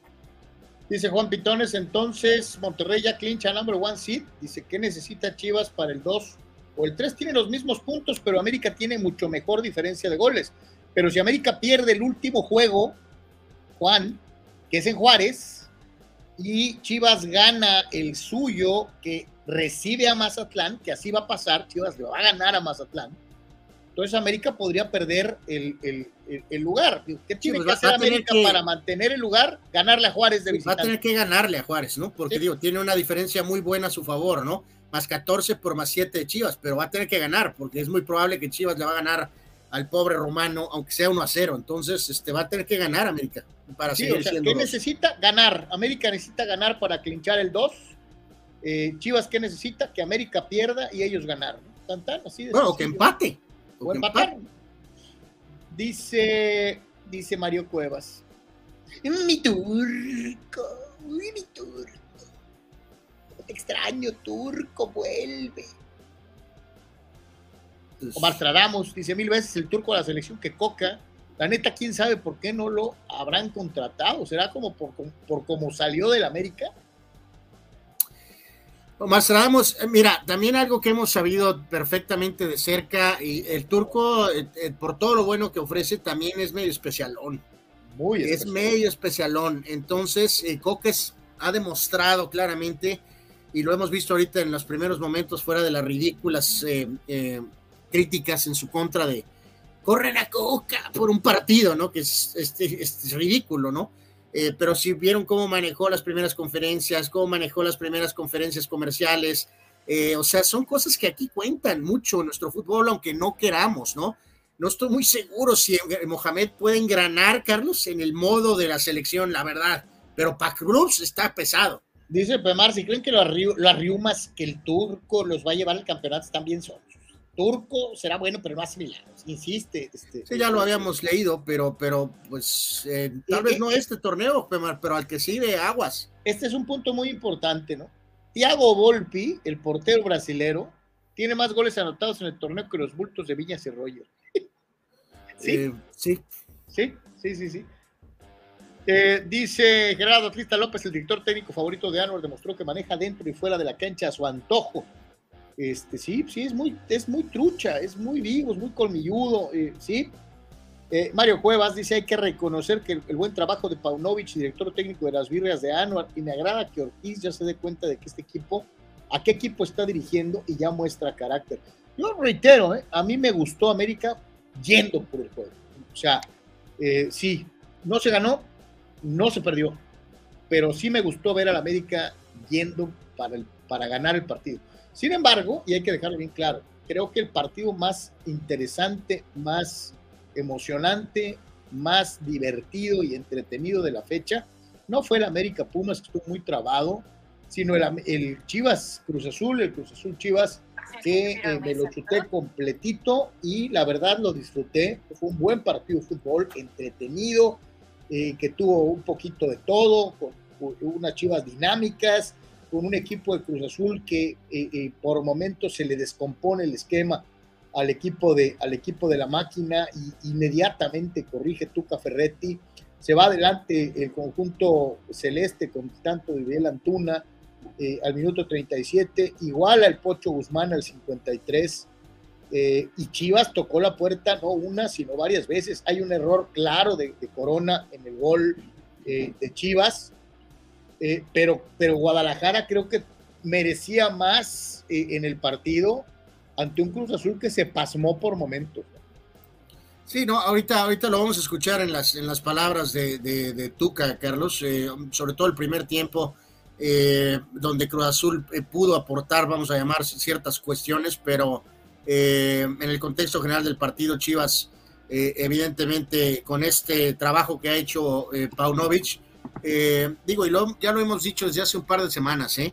Eh, todo es luna de miel ahorita con Pauno, Carlos. Eh, lo que decían, o sea, no, todo es maravilloso ahorita, pues, ¿no? Eh, hay tweets del periodista, por ejemplo, diciendo que por todo lo que se habla de la América, Chivas tiene pues prácticamente los mismos puntos.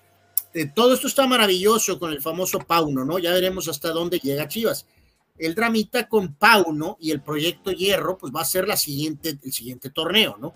donde ahora habrá muchas más expectativas y entonces se va a hablar más de eh, qué gran primer torneo, pero cómo damos el siguiente paso, ¿no? Entonces, sí es muy, muy eh, importante dejar las cosas claras, ¿no? O sea, buen trabajo hasta ahorita durante la luna de miel, maravilloso.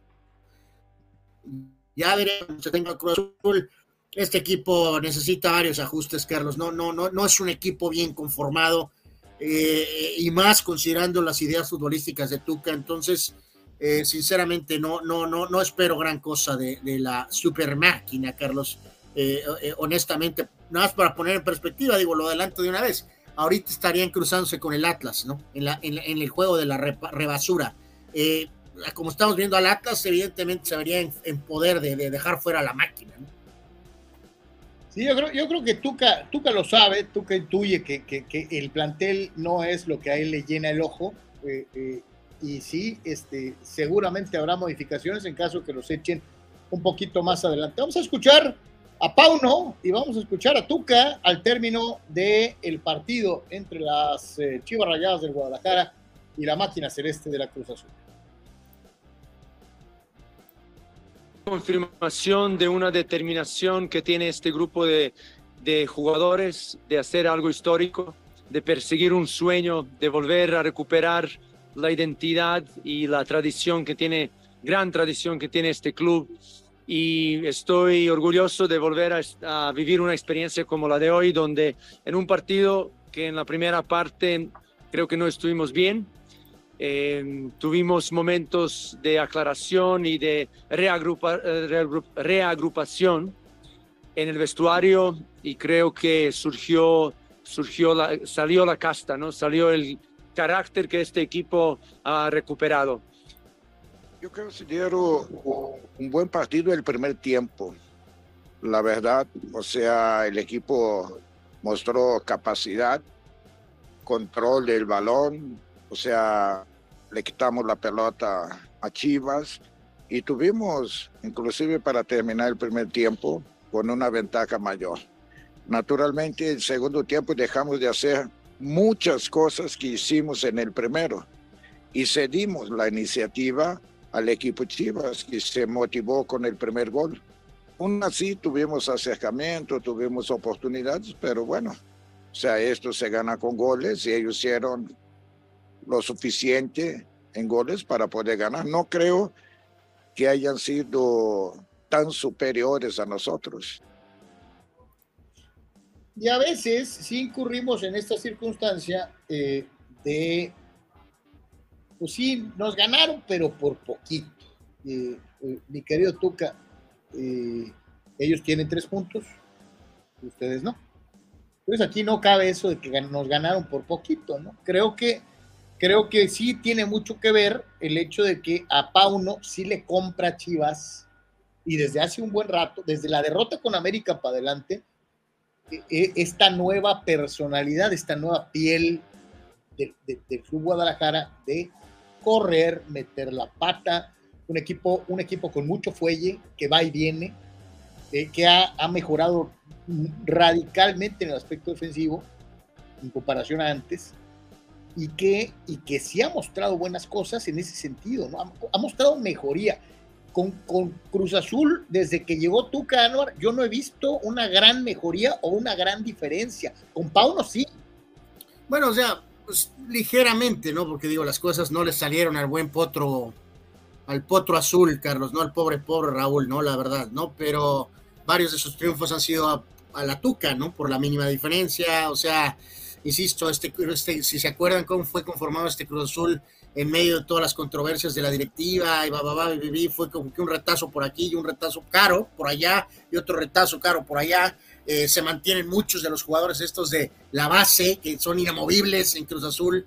Eh, entonces, o sea, la verdad, sí, la perspectiva celeste es, es no, es, es, más la de Chivas, ¿no? El tratar de ver, Carlos, hasta dónde te alcanza el discurso de la identidad, de todo lo que mencionó ahorita el famoso Pauno, ¿no? De, de que, eh, o sea, honestamente, como vemos a Monterrey y un poco América en su mejor versión, no creo que le alcance a Chivas, pero fuera de ahí, eh, esto de correr, Carlos, y de las ganas y la, o sea, vamos a ver hasta dónde, hasta, hasta dónde le alcanza, ¿no?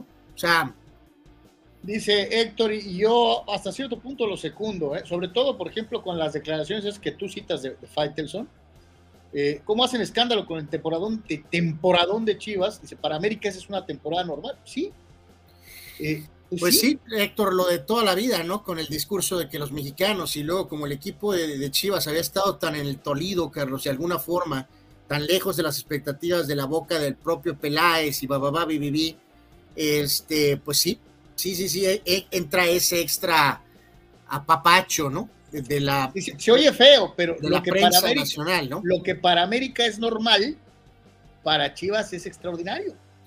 Sorry, pues así es. Pues eh, Pero o sea, eh, o sea, en el tema final central, claramente sí fue Vergara, Vergarita y sus asesores, Carlos, eh, fue una buena decisión claro. el, sacudir el status quo del equipo Chivas e ir por una gente completamente de fuera, como Hierro, conocedor del método Real Madrid, y Hierro cierto crédito a un técnico, Carlos, no de mucho nombre, pero por ejemplo, una cosa tan básica y tan inocente, ¿no? Como que eh, puede medio hablar español y se da, o sea, facilita la transición y, en fin, o sea. Eh, no, no, y le ha atinado a Anuar a cómo juega Chivas, pues. Digo, hay, varios técnicos mexicanos capaces, o algunos de estos México-argentinos, o sea, por ejemplo, a la Mohamed o, los La Volpes o Tucas, los técnicos estos que son mexicanos, pues, ¿no?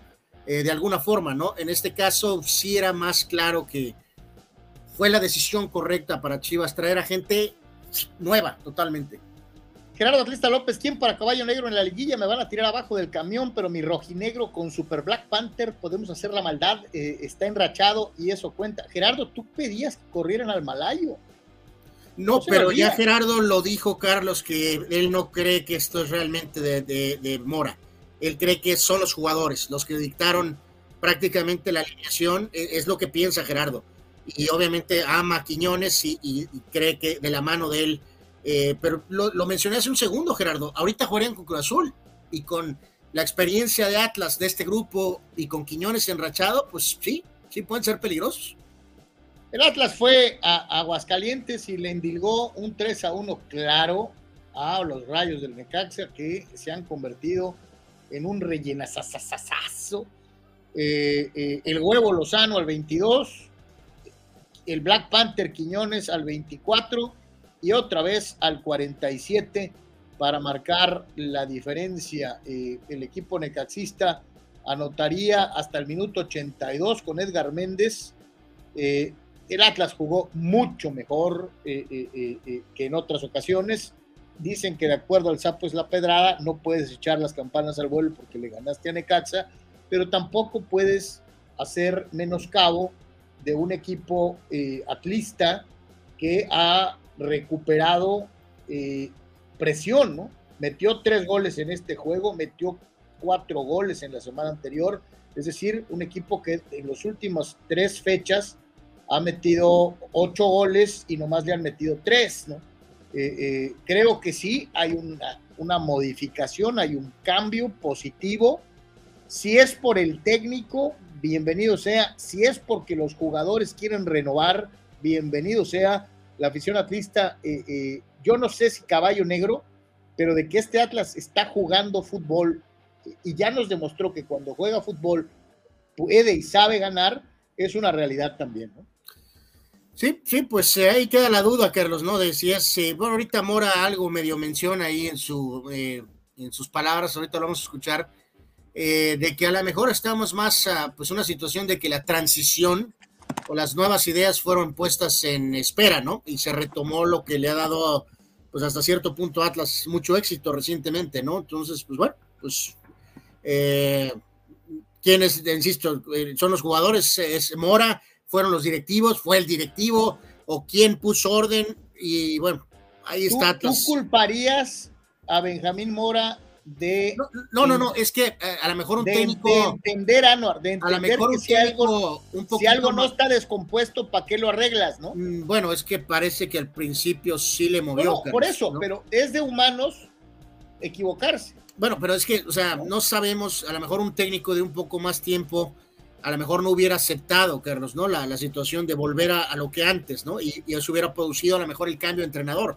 A lo mejor Benjamín, como es un técnico más joven, pues eh, eh, estaba en más capacidad de poder aceptar el volver a jugar a la forma en que los jugadores querían, ¿no? Eh, pero bueno, está funcionando, ¿no? Errar humano mes y es un acierto si el técnico recula y entiende y habla con su plantel para encontrar resultados. Vamos a escuchar a Benjamín Mora y ahorita seguimos platicando.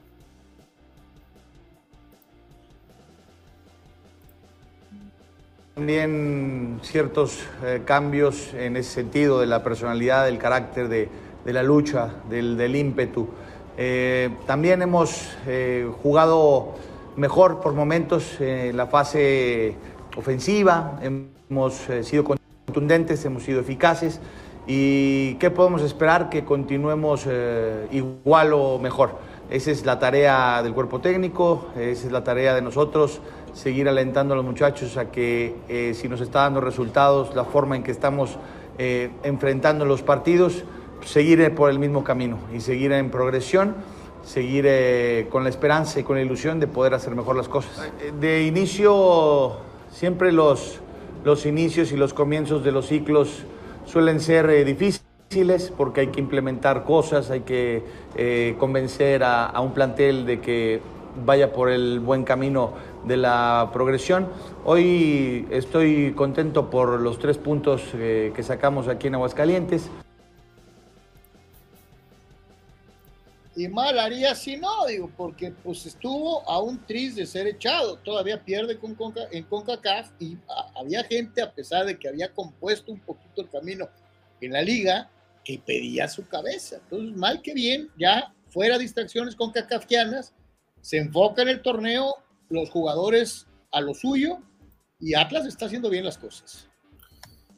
Sí, la, la, famosa pantera pues decisiva, ¿no, Carlos? 12 goles para, para este jugador, pues obviamente una cifra muy, muy fuerte, solamente superado por Henry con 14, ¿no? Entonces, obviamente su aporte ha sido fundamental para, para este Atlas, que si está así va a ser pues bastante incómodo en la, en la primero repesca y luego ya veremos qué onda, ¿no? Eduardo Sandiego, qué curioso, ¿no? Paunovic, sin conocer México, le encontró la forma a Chivas en su primera temporada, pero ¿cuántos entrenadores pasaron y no podían hallarle el modo, ¿no? Eh, eh, eh, es que es, ese es un gran mérito de Paunovic. Es un gran mérito de Paunovic. Dice Gerardo Atrista López, Muralla, claramente son los jugadores, porque cuando el representante de luchadores malayo pone su parado de cuatro en el fondo, el equipo es un desastre y cuando regresaron a la línea de cinco ahí está. Y pues dale su crédito por, por, haber regresado a la línea de cinco, mi querido, pues eh, ya lo dije hace ratito, errare humanum est, y qué bueno que Benjamín no se amachó, porque a lo mejor ya no tendría chamba. Marco Verdejos dice, bien por Mora, coach del Atlas, ahí va levantando, recordar que Deportes fue de los primeros medios deportivos que lo entrevistó de sus logros allá en el fútbol asiático. Ah, Gerardo remata, dice, el problema del Malayo fue su frase al llegar al equipo, olvídense de Diego Coca, por, por Dios, ¿cómo olvidar a quien nos hizo bicampeones después de 70 años? Eso nos cayó mal a toda la nación rojinegra, pero acepto que se ha encaminado y va bien, hay que aceptarlo. Hijo, pues es que, pues es que sí, este, mal que bien, ¿no? Pues este el Atlas, y, sí, concuerdo con mi carnal, van a ser duros, eh, van a ser difíciles un poquito más adelante eh, eh, en el torneo. Los que retomaron el camino fueron los Rayados de Monterrey. no es difícil hacerlo contra el rival que les tocó en suerte, pero a los rivales fáciles hay que aprovecharlos y Monterrey le gana a Mazatlán de visitante, dos tantos contra cero, Maxi Mesa al 27, Erika Aguirre al 89, largos tramos del partido en donde Monterrey hasta bajó un poquito eh, de intensidad, falla un penal eh, eh, el poeta Benedetti y pues se los cargó el payaso, ¿no? Este, qué temporada tan terrible, tan miserable para el equipo de Mazatlán. 37 goles recibidos, menos 19 en la diferencia de goleo, Anuar Yeme, eh, eh, solo 7 puntos en 16 partidos. Eh, ahorita, ah, ahorita vamos a escuchar a, al Buseca, Carlos, me parece, ¿no? porque pues él más o menos explica un poquito, ¿no? De las ventajas que tiene con una plantilla tan rica, ¿no? Y tan profunda, ¿no? Entonces, pues temporadón, Carlos, de Rayados, ¿no? Y no, a menos que venga alguna eh, análisis cobarde de alguien aquí en este espacio ahorita, pues, eh, pues no hay para dónde moverle, ¿no? Pues o, salen campeones o pues es un fracaso trepitoso, ¿no? No, no, eh, o, peor todavía, un análisis, un análisis bobalicón de alguien por ahí que diga que tiene más obligación América que Monterrey, ¿no? Nomás porque es el América este, digo, hay que poner los puntos sobre bueno, no, no, no, no, el favorito para campeonar es Monterrey, tan sencillo como eso. Sí, o sea, pero es una, es, es una buena táctica de tu parte, ¿no? Tratando de tirar un torpedo para, para tratar de desviar la atención, ¿no? Eh, el América tiene sus propias exigencias y el Tan Ortiz, con todos sus 30 puntos. No esperabas el tirabuzón de Fernando Valenzuela que te eh, no, no, de hecho, de hecho, la veo venir, es como una recta de, de, 20 millas, ¿no? Eh, en este caso, estamos hablando del equipo Monterrey. El equipo América, si sale con sus 30 puntos y pierde, es muy probable que el Tano se va. No tiene nada que ver el Tano en esto. En el caso específico del Monterrey, eh, nada tiene que ver el Tano ni nada. Simplemente no hay pretexto. Si este equipo con esta gran temporada regular no es campeón de liga, es un fracaso estrepitoso para Víctor Bucetich, a pesar de su gran torneo. Así de sencillo. Tú, a ver, entonces digo, tú que te mojas, te mojas. ¿Correrías a Bucetich? No, no, no lo voy a correr eh, en este torneo, Carlos, porque viene como que regresando. Entonces, básicamente, al asumir ahora sí control del equipo, pues te está dando un superliderato y con, y con, y con sobra.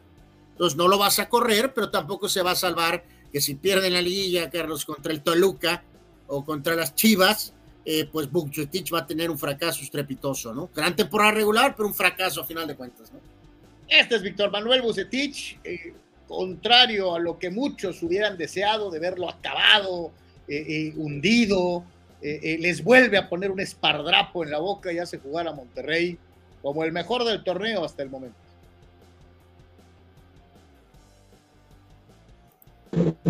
El resultado del día de hoy, levantar de esas dos derrotas eh, eliminar esos detalles o errores que hemos cometido y sobre todo volver a retomar el nivel eh, que, nos permite, que nos ha permitido estar hasta estos momentos ahí y reafirmar con esto a lo mejor yo asegurar lo que es el liderato general para sobre todo lo más importante cerrar en casa jugando eh, si, llegamos a una final, haríamos en casa. Contamos, contamos con un plantel muy completo, muy confiable, eh, donde no hay ningún temor a poder utilizar a varios de los eh, elementos que no están participando cotidianamente. Hoy hubo una necesidad de sustituir a cuatro jugadores o cinco en un momento que venían siendo titulares o participando más frecuentemente y sin embargo la, la participación del plantel lo hizo muy bien. Pues ahí está el buce, ahí está el buce, ahí está Monterrey y eh, ya el primer lugar no se los quita nadie. Eh, eh, América tendría, hubiera tenido oportunidad en caso de haber ganado el partido contra Pumas, no lo tiene y pues ya estamos amarrados con el sembrado número uno de una u otra manera. Dice Eduardo de San Diego, yo no sé, pero yo propongo cambiar a Beñas por Leo Suárez y, Leo Suárez por Quiñones, sino, no lana para comprarlo.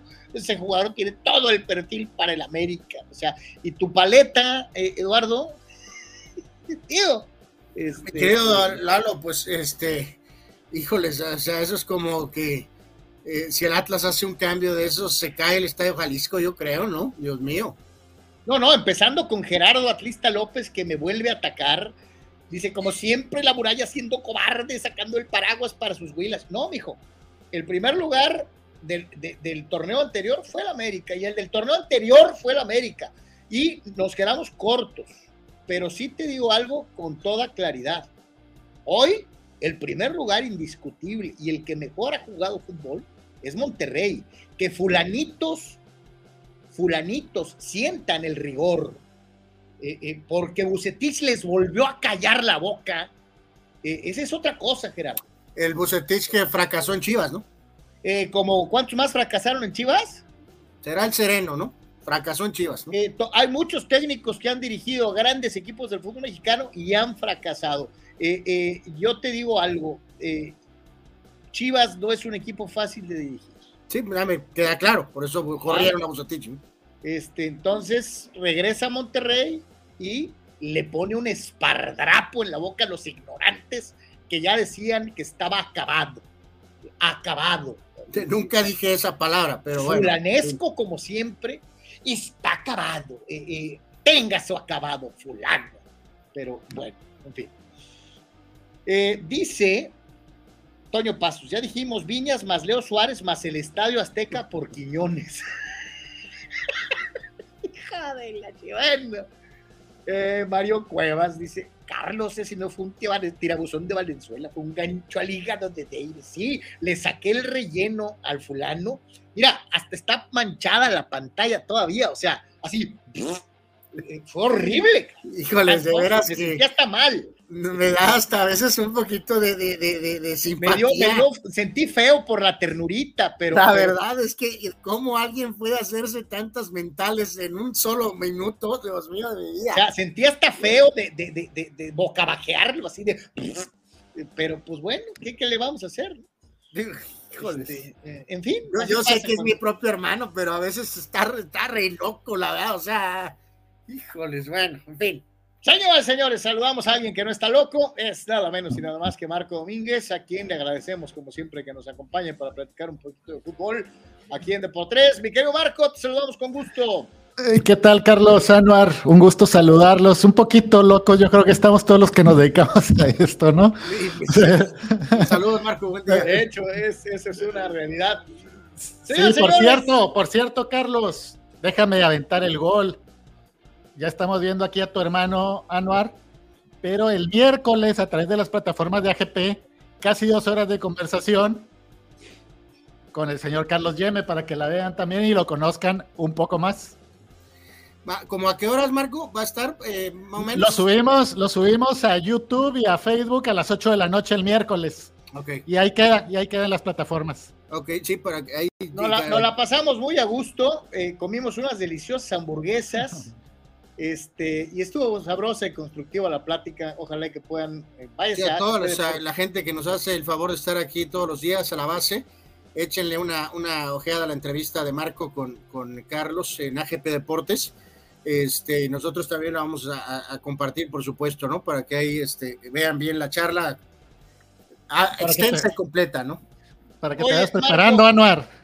Luego Marco, Tú, estuviste, estuviste en el caliente en el Cholos León eh, y, y, te tocó de todo. Escribías en, en, tu participación, que gracias a Dios haces en Deportes, que te llamó mucho la atención el hecho de que en un partido que, y yo te lo digo abiertamente, bajo ciertas circunstancias debería de ser considerado no de altísimo riesgo, pero sí de ponerle atención, porque la tensión entre las aficiones de León y Tijuana se viene generando desde los finales de los 80, principios de los 90 hasta la fecha. No es un clásico porque no lo es, pero de que para la gente de Tijuana genera algo especial, o para muchos de los viejos aficionados al fútbol en Tijuana, genera algo especial, eso también es innegable. Eh, platícanos un poquito el antes y lo que te tocó ver eh, eh, en el caliente antes del Choros León. Sí, llegué a Tijuana, bueno, al estadio, llegué por ahí de seis y media, seis cuarenta y cinco, fui por un café a la plaza de al lado, caminé por, por la explanada, este tal como lo relato ahí en la columna, y ya mientras iba avanzando, pues me llamó la atención ver a mucha gente de León, eh, familias incluso, con su camiseta de, León, obviamente predominaban las de Cholos, pero había una cantidad importante de gente que iba en apoyo al, equipo de León. Avancé y ya que, iba a ingresar por la puerta eh, asignada a la prensa, em, empecé a ver empecé a ver chicos corriendo con el rostro pintado. Bueno, era fácil identificar que era parte de la porra de, la, de la masacre. Y pues iban, iban en, turba, en turba. Y se lo digo sinceramente, sí se siente un poco de, de riesgo de decir, ah, caray, pues vengo con mi gafete, con mi café y voy a entrar a trabajar pero si uno de estos chicos se le ocurre darme un empujón o algo, pues, en fin, sentí algo, sentí algo raro porque los vi corriendo muy exaltados. Justo en eso estaba yo entrando. Y otra cosa que me llamó la atención fue que nos había avisado este, la gente de comunicación de Cholos que tuviéramos nuestro fan ID listo porque ya iba a ser requisito indispensable para ingresar. Todo el camino lo fui preparando, ya lo llevaba listo, pero solamente me pidieron mi gafete, de prensa, la acreditación, y jamás me pidieron el, fan ID. Eso ya me llamó la atención. Cuando ingreso veo que siguen corriendo personas y lo que, lo que, ese grito que me llamó la atención, que uno chocó sus puños y dijo, vamos a desentumirnos en una, en una actitud, pues sí, belicosa, eh, agresiva. Entro, me acomodo en la sala de prensa por ahí de las 7, 7 pasaditas, y ya más tarde empiezo a ver los videos que transmiten compañeros o gente que estuvo por ahí lamentables, agrediendo. No sé el contexto, ya hay gente que está defendiendo a, aunque no lo crean, a, los agresores en este caso. Pero yo vi un ambiente totalmente tranquilo, no vi un ambiente de crispación, de, provocación de parte de la gente que a mí me tocó ver de León. Eran familias ingresando a un estadio de fútbol sin ningún hecho que a mí, si, me puse a pensar cinco o diez minutos antes, cinco minutos antes que después que hubiera yo llegado, me hubiera tocado ver todo ese espectáculo de frente, que habría sido una gran nota para mí, pero en esos momentos ya mejor uno piensa, ah, caray, qué bueno que ya estaba dentro del estadio y no me tocó ver esto de primera mano porque creo que todos quienes estaban en esa explanada corrieron riesgo y corrieron un riesgo innecesario porque es gente que va a ver un espectáculo y que de repente se encuentra con una turba, con personas eh, que van en una actitud de pelea, de agresividad y vimos las imágenes, esta persona que patean en el, en el piso, que, fueron lamentables y de que hasta el momento no ha habido una postura, bueno, me desconecté ahorita una hora, hora y media de la liga o del club al respecto. ¿no? Y aquí hay que dejarlo bien claro, salvo la reacción de la liga, ¿no? La liga que puso eh, un rato después de que iban a observar y a una especie de investigar, ¿no? Pero que el propio club no haya dicho absolutamente nada, pues es el mismo patrón de siempre. Y hay que decirlo y agregarlo, Carlos, eh, a lo que decías al principio. Sí, sí hay una cierta eh, lazo de conocimiento de los duelos Cholos León. Cholos no tiene mucho tiempo. León, una franquicia con más tiempo, que estuvo mucho tiempo en la segunda división o en la liga de ascenso, como quieran decirlo. Sí hay una identificación como una especie de rival, pero hasta un límite. Eh, esto de las rivalidades de León Cholos es un tema específico con lo de la famosa eh, porra en, específico y va con las, frases estas del territorio, de proteger el territorio también pasó la misma frase cuando pasó lo de la gente de Atlas. Eh, eh, todo esto va por una cuestión, no es futbolístico, y a la mayor parte de la afición le importa un sorbete. Y creo que algunos de León, Marco, Carlos, pensaron que a lo mejor tras lo de Querétaro Atlas, ahora con la basura del Live Fan ID, por eso a lo mejor más gente de León de alguna forma se animó a ir, Marco eh, pensando en que a lo mejor no iba a haber problemas. No, pero siempre, viene mucha gente de Los Ángeles. Pero, había habido menos recientemente. De otros lugares de California que le va a León, ¿eh? Había habido menos recientemente, Carlos. O sea, eh, y a lo que voy aquí es que o sea, yo creo que por un segundo la gente pudo, porque no me digamos que esta gente vino a conquistar el territorio, ¿no, Marco? Ah, diciendo al actual. No, pues ya, estoy viendo ahorita lo que es la defensa de este grupo o de alguien que apoya a este grupo, ¿no? De que el territorio y que esto y que el otro, que ellos empezaron, que lo que pasó hace X tiempo. No hay justificación. No hay justificación para lo que pasó. No se trata ni del territorio ni del ascenso, ni si le pegaron a alguien hace 5, 10, 15 o 20 años lo que pasó en este último encuentro no tiene justificación y se lo decía yo a Marco el otro día, Carlos, el estadio tendría que estar ya vetado ahorita, tres partidos con una multa ejemplar. Sin embargo, si sigue vendiendo esta imagen, van a decir con ese argumento que tienen que, que es en la explanada, Carlos. ¿Sabes qué es lo que no tiene justificación? Que lo llegué a ver. ¿Sabes qué es lo que no tiene justificación? Que promuevas después de una casi tragedia eh, el uso del Fan ID y que no lo uses. Eso, eso sí es, es dramático, porque nos habla de estas soluciones fáciles de nuestras autoridades futbolísticas que prometen que va a haber un cambio a fondo en la selección y no hubo cambio a fondo. Que prometen que no habrá hechos de violencia porque ya se va a tener una identificación para todos los que vayan al fútbol y no la usan. O sea, todas las soluciones en nuestro fútbol son de dientes para afuera. No hay ah, ni disciplina, ni sanciones, ni nada por el estilo. pero eh, recordar, esto va en dos partes. Eh, no sé si estás de acuerdo, Marco. Lo de la eh, lo del veto, eso sí le corresponde a la federación caerle con un martillo ejemplar que de veras le duela a la directiva de Cholos.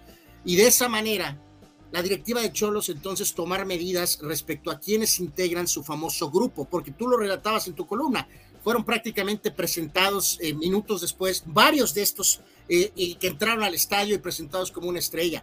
El argumento para tener una porra, barra o como quieran llamarla, que porque la propia afición de Tijuana no grita, no es argumento. No, espérame, es que no, se supone que no, se no se va a gritar, que no se grite. No se supone, les pregunto a los dos, que ya se habían acabado las barras, se supone, ¿no? Nunca se acabó la de Tijuana. Jamás. lo sé. O sea, jamás. Vuelvo a insistir, las soluciones en el fútbol mexicano son de aquí para afuera. No se hacen soluciones reales. ¿Quién paró lo de, la, lo de las cascadas, Carlos? No fue la federación.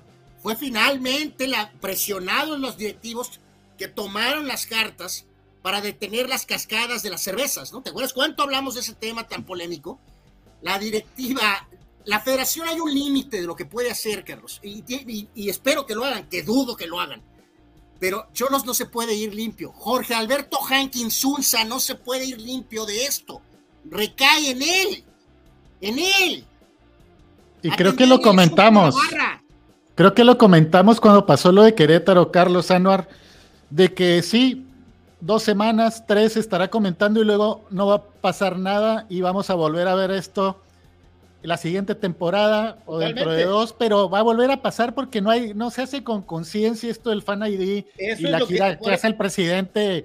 Parecen hechos estériles y ya sabemos dónde va a terminar todo. Por eso reitero, Marco, que es una pena volver a darnos cuenta de que las soluciones son al momento no hay nada que dure, no, o sea, se hace todo para aparentar. No hay soluciones de fondo en nada, ¿eh? En el fútbol mexicano, en nada. Ahora, hace 10 años, para también relacionado con lo que sucedió, recuerdo que, enviaba yo ahí eh, eh, material al, punto com de ESPN con René Tobar y me decía, genérame algo afuera del estadio, era un América Cholos. Ingresé, le hice ahí una nota de color a un señor que va a un eh, este, inválido, que, que, le iba a la América, una nota de color. Y cuando voy avanzando, van dos chicos con camisa del América rumbo al acceso siguiente al de prensa, que es por donde entra la masacre, y le dicen los chicos, chicos que trabajan en el estadio, que no avanzaran. Les dijo, no vayan, no se metan allá. Voltearon y no, no escucharon o se siguieron. Y dijo el muchacho de la puerta, conste que se los advertimos, les van a pegar. Dije yo, Dios mío, como personal del estadio está abiertamente anticipando lo que va a suceder si alguien va con una camiseta diferente a la del equipo local. Hechos que, que, no, no, no logra uno entender. Marco, eh, eh ah, lo ha platicado. En Querétaro hay una parte de la corregidora en donde la gente y hasta la policía municipal te dice, de aquí para allá no nos hacemos responsables. Y en, León también me pasó y me pasó en Pumas también. Y a mí en León me sucedió exactamente lo mismo. Mijo, de aquí para allá, bajo tu propio riesgo. Pero tenemos Fan ID, ¿no? Pero tenemos Fan ID y la federación está preocupadísima por todo lo que pasa. Pero dice aquí Raúl Ibarra, Carlos Marco, dice, fuera del estadio no hay jurisdicción para la federación, aunque la directiva vende cheve en ese pasillo del bulevar a la entrada, la pelota está en la directiva de Hank. Es que no podemos caer en estos tecnicismos legales, mi querido Raúl. Eh, ¿qué, va a hacer Cholos? ¿Ir a la Corte Suprema a, protestar el, veto? Yo o sea, lo que te digo, la explanada forma parte del estadio. Así de o sea, aunque digan que legalmente no, ahorita esto tendría que haber sido resuelto instantáneamente. Vamos siendo honestos, ¿qué pudo haber dicho un tipo de León? ¿Qué pudo haber hecho? Pero espérenme, a ver, así hubiera tirado el primer golpe. Aclárenme algo. o sea, e, ¿esto ameritaba eso que pasó? ¿Qué pudo haber dicho? Se supone que hay una. Si una persona de León se apareció y dijo, estoy conquistando el territorio de Tijuana, ¿eso, eso, eso ameritaba lo que pasó? A ver, espérenme pero se supone que el que está grave, porque decían que había una persona grave, es un fan de Tijuana, ¿no? Que le, que le va a Cholos, ¿no? De acuerdo a las noticias, el, que está hospitalizado es un fan de California que traía playera de Cholos y, y que supuestamente él fue el más afectado por esta situación. Mira, Carlos, en, una pelea, en una pelea de estas, pues puede salir lesionado el de Cholos o el de León. De acuerdo. El caso es lo que se está dando en un estadio de fútbol y quien tiene que asumir las seguridades es en este caso Cholos. También eso del tecnicismo que decía Sanuar, a mí me parece increíble que digan, bueno, es que están en la explanada. Pues sí, señores, pero hay videos y hay fotografías y ahí puedes identificar claramente si se tiene el fan La explanada forma parte del estadio, no hay de, de otra.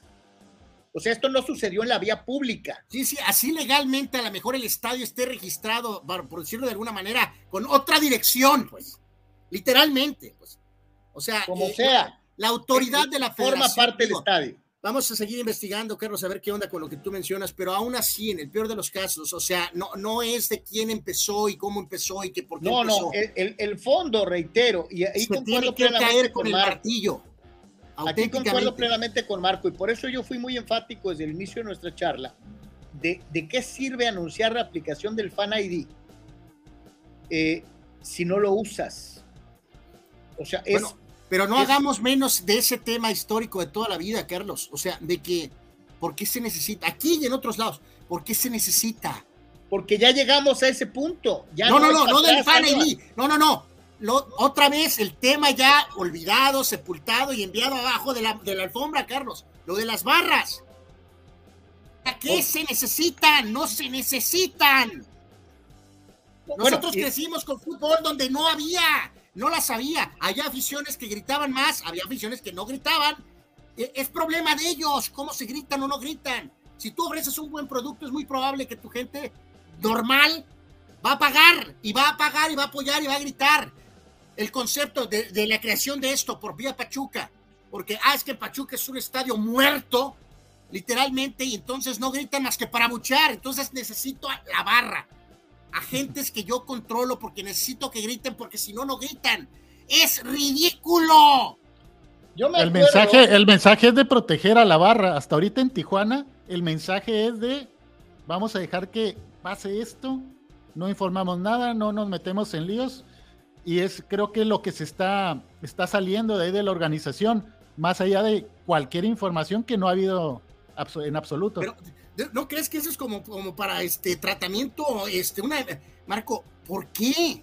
¿Para qué se ocupan? Dice Toño Paso, ya se ya escucharon las declaraciones de la alcaldesa, dice minimizando el evento, diciendo que no pasó a mayores y que sus policías atendieron al llamado. Yo lo único que digo es esto, ¿qué necesitamos? ¿Muertos? Ah, o sea, eso es lo que yo no entiendo. No puedes minimizar. ella, ya, aquí ya se está hablando de que si la, o sea, eh, la policía reaccionó y está cubriendo lo que le toca, ¿no? Pero como sea, Anuar, por eso te digo, eso de decir que, que no, no fue para tanto, ¿qué necesitamos para que sea para tanto? ¿Muertos?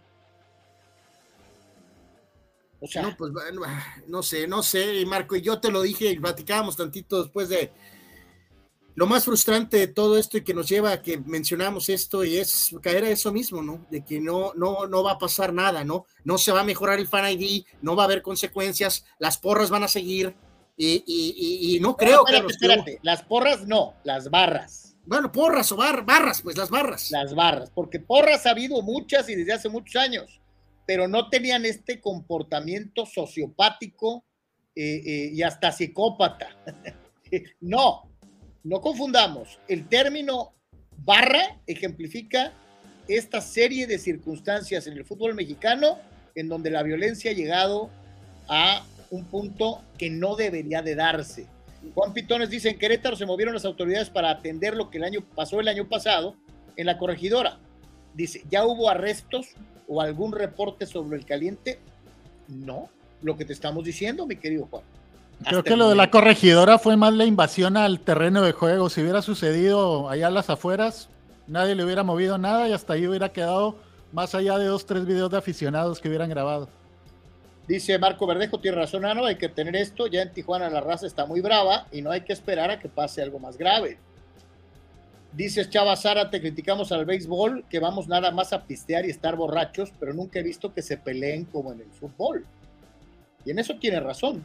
No, es que sí, se pueden pelear dos o tres de, un grupito, de alguna forma, que puede ser que estén tomados. El problema es que si ya son 500 o 600 o 1000 o 1500, pues eso es un problema. Y, dice aquí Raúl Ibarra sobre que Martínez también tiene que tocar el tema de su propia barra. Va a lo mismo. Es que, Marco, ¿me puedes explicar, por favor? A ver, tú eh, que tienes, tienes algo de calma, por favor. ¿Por qué los directivos, o dónde está el negocio aquí? O sea, que venden o la revenden. ¿Por qué necesitan las barras, Marco? Yo no lo entiendo. Yo creo que cualquiera de nosotros le resultaría inexplicable por qué en Tijuana ese sector tiene que estar apartado. Esta gente que ha dado tantos problemas por tanto tiempo. ¿Por qué no se les mete en cintura? ¿Por qué no se les controla? ¿Por qué, como dices, esto del territorio tomado, de aquí para acá no pasa nadie? Si es en Ceú, si es en León, si es en Querétaro, si es aquí en, Tijuana, independientemente de donde sea, es algo que pues no, no, a mí no me cabe en la cabeza. Y hablando de barras, pues es algo, va a pasar, al rato va a terminar pasando lo que sucede en Argentina, que el, no puede haber afición del equipo visitante en el estadio, está prohibido que haya afición del equipo visitante. ¿Te acuerdas? Esa fue una recomendación que se hizo después del Querétaro Atlas, ¿no? Que se supone que ya no iban a permitir presencia de afición contraria en los estadios.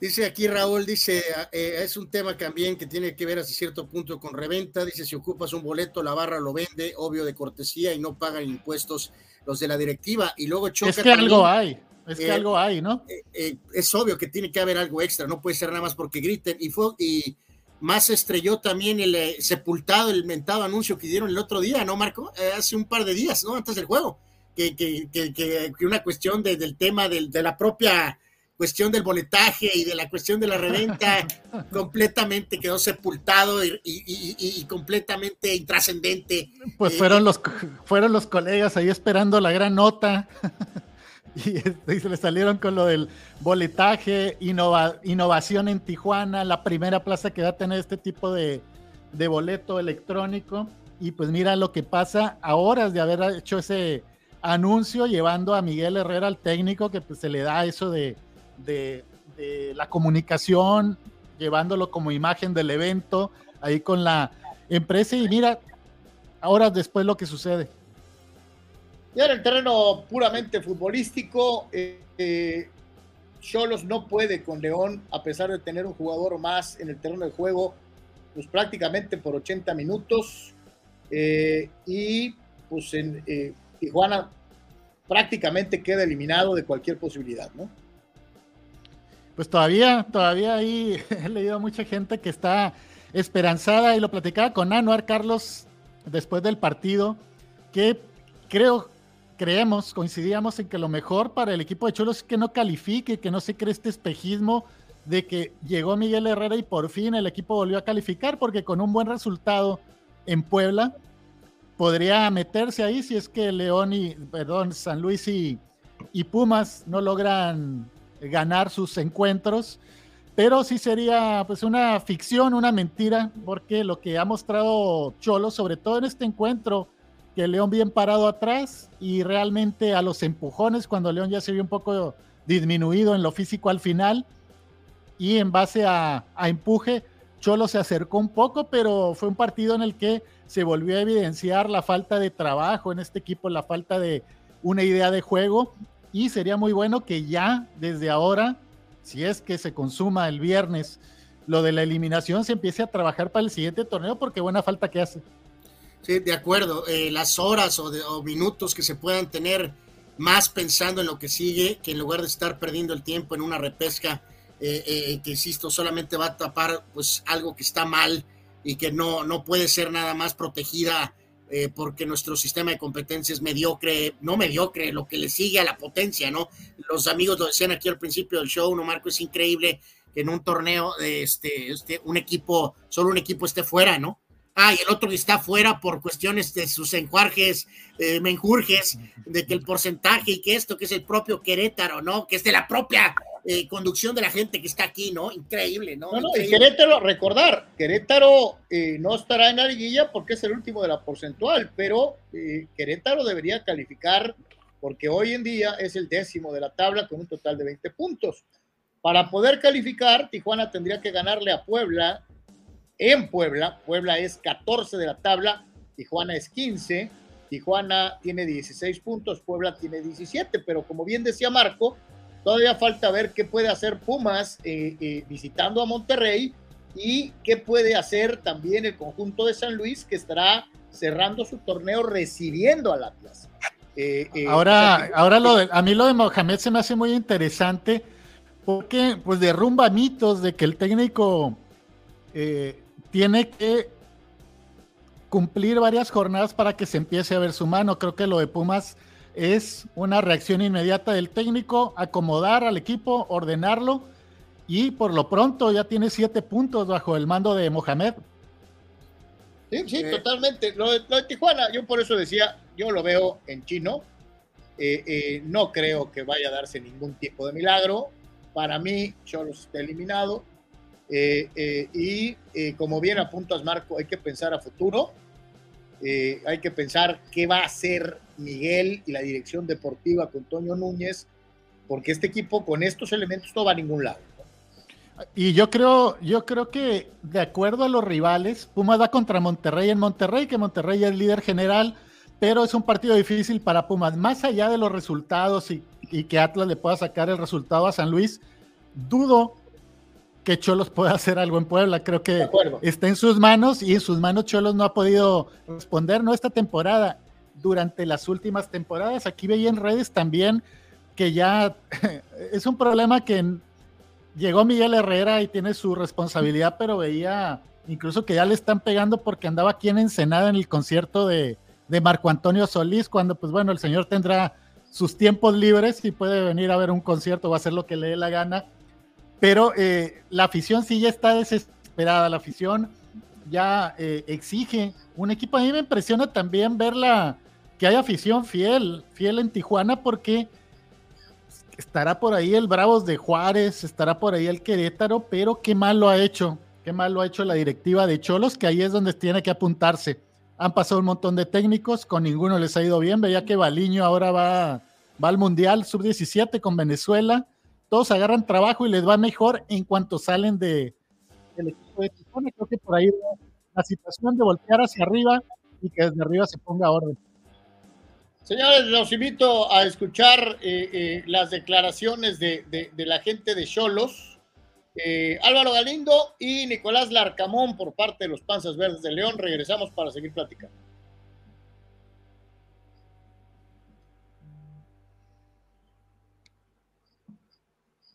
Un gran esfuerzo también los jugadores. Intentamos por, pues por todos lados y no, no pudimos hoy.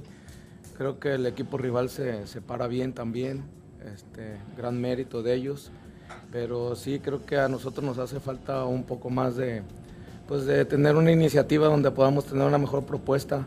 Y sí, como dices, este, se nos complicó bastante, pero bueno, ahí vamos a, a seguir trabajando para que las cosas se puedan dar de una mejor forma.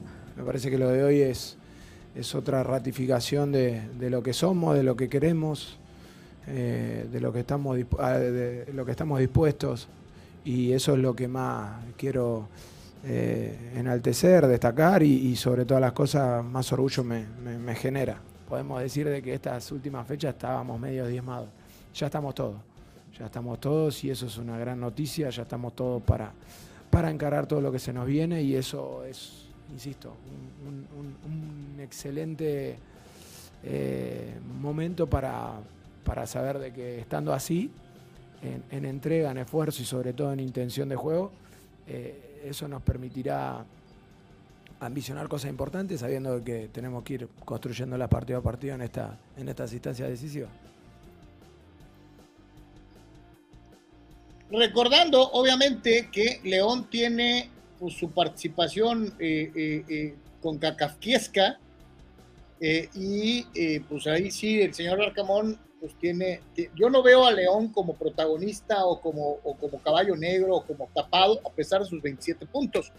Eh, eh, vamos a ver hasta dónde le da al, al, León, que reitero, me llamó mucho la atención, con un hombre menos, tuvo más oportunidades de gol que Cholos en el partido que acabamos de ver.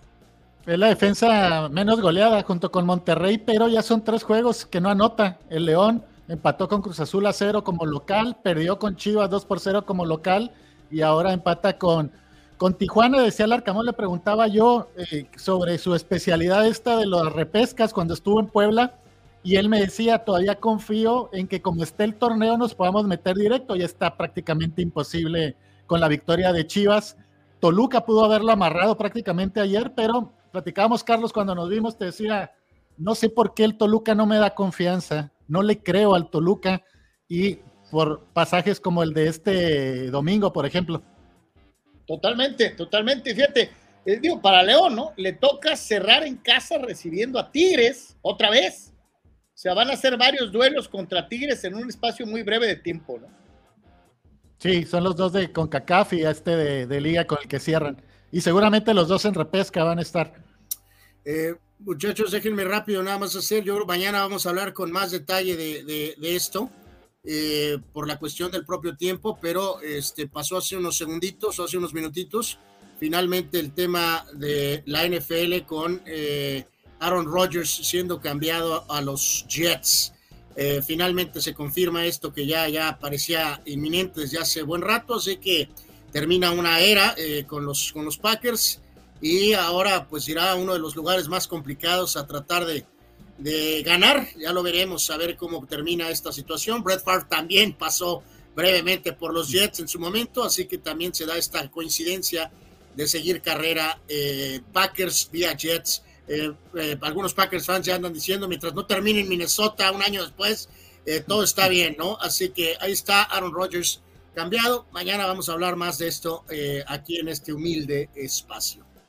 Ojalá para los Jets vaya a serio, vaya a serio Aaron Rodgers, porque tuvieron por ahí un inicio que pa parecía prometer para los Jets, después se fueron derrumbando, pero tal vez con un hombre de este, de este nivel y de esta talla pueda, pueda darles algo.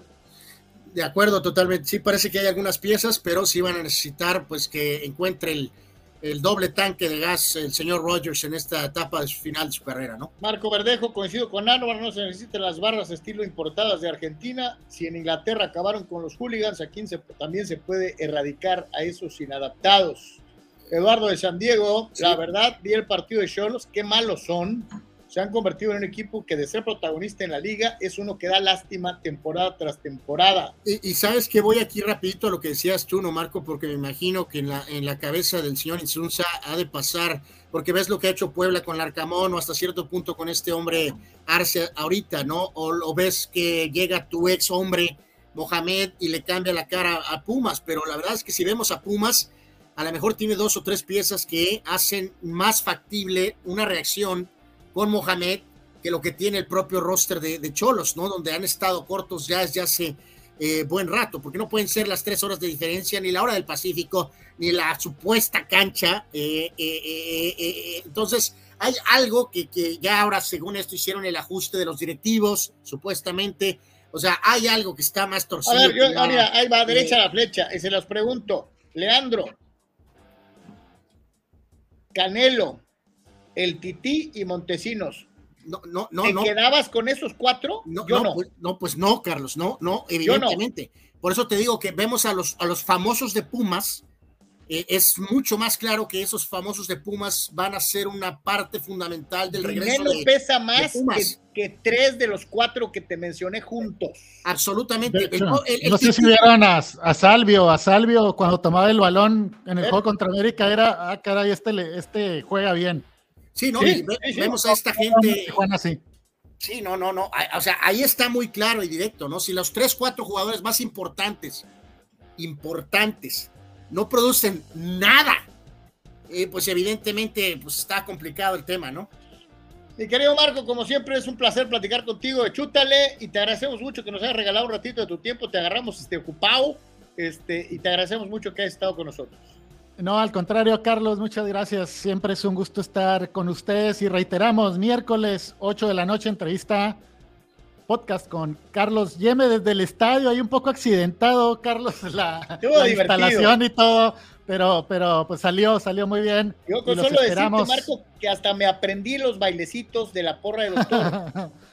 Coincidimos ahí con las Toro Girls. Gracias, mi querido Marco Domínguez. Búsquelo en Gracias. Deportes. Muchísimas gracias. Marco. Suerte, buen día. Un, saludo a ambos. Gracias.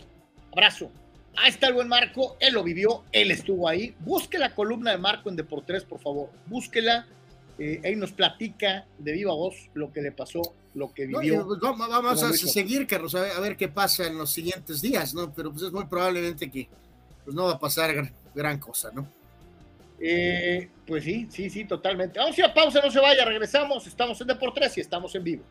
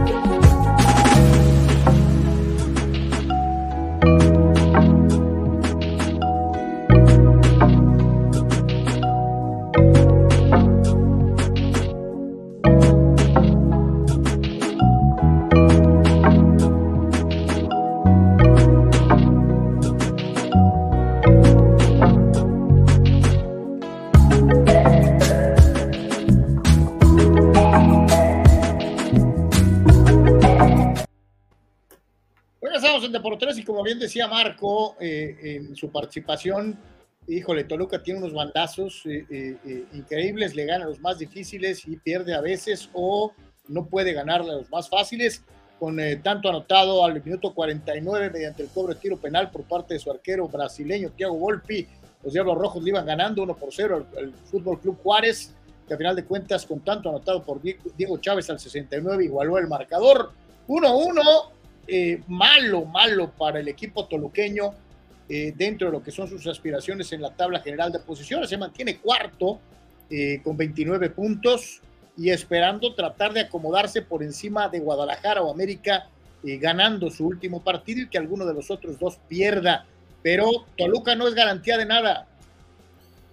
No, no, no, no, definitivamente aquí, Carlos, no, no hay la, la, consistencia, hay estos altibajos muy, muy claros y eh, digo, pues, ok, eh, ya veremos en la liguilla, pero sinceramente no, no, no, digo, ya vimos cómo le incomodó a América en la liguilla pasada, Carlos, pero más en una situación de que América ayudó, ¿no? Considerablemente ayudó a que Toluca solventara el resultado. Entonces, no ha habido una modificación que cambie la perspectiva, sinceramente, de que pueda este equipo lograr más. Supongamos que tengan que cerrar en Monterrey. No, no, no, no, no. ¿Qué digo? Probablemente se enfrentarían antes, pero en fin, no, no, no, no. Hay algo que le, ah, falta un extra eh, más de talento a este equipo, Carlos, eh, en general. Y, eh, dicen que con el campeón hasta que pierda, pero siendo total y absolutamente sincero, también los Tuzos del Pachuca han pegado unos bandazos impresionantes en lo que va el torneo. Iban perdiendo con el Atlético San Luis un gol a cero. Unai Bilbao había anotado al minuto 43 para poner adelante a la visita, pero finalmente el equipo de los Tuzos con penal de Cristian Arango al 62 y con gol de línea Hernández lograría el dos tantos contra uno. Sin embargo, y lo digo abiertamente, eh, a mí mis timbres, a mí Pachuca tampoco me parece el que fue el torneo inmediato anterior y es un poquito complicado pensar, como lo hemos visto en la NBA, por ejemplo, que un equipo vaya a prender el switch, ¿no? Eh, yo no veo a Pachuca prendiendo el switch. Sí, el problema, Carlos, es que cuando usamos esa expresión en el básquet con ese equipo en específico, es una dinastía, eh, tiene a todos sus elementos. Eh, ninguno fue vendido, como por ejemplo el caso de una pieza fundamental como Ibáñez, ¿no? O sea, sería muy complicado decir que los Warriors perdieran el switch si no tienen a Clay Thompson o a Curry, ¿no? O sea, este, entonces es el pequeño problema, que no es el mismo equipo de Pachuca. Reitero, eh, no sé si le afectó un poco a Almada también la cuestión de la propia selección. Es un equipo que es peligroso, que juega bien, que se conoce, pero que no es el mismo equipo eh, para poder repetir, ¿no? El sistema de competencia y las sanciones por eh, este absurdo propio del fútbol mexicano, que es el famoso porcentaje, dejan fuera de participar en liguilla a los eh, Gallos Blancos de Querétaro, que han venido mejorando y mejorando y mejorando y mejorando eh, le ganan 2 por 0 a Santos Laguna en su propia casa. Santos ha sido una lágrima. Eh, se hablaba del puesto de Eduardo Fentanes al frente del equipo santista, porque la verdad es que es un equipo muy malito defensivamente. Los goles de Edson Ayón al 88 y al 97 del propio Ayón. Los Gallos Blancos fueron a la comarca a ganarle a Santos, que es una lágrima.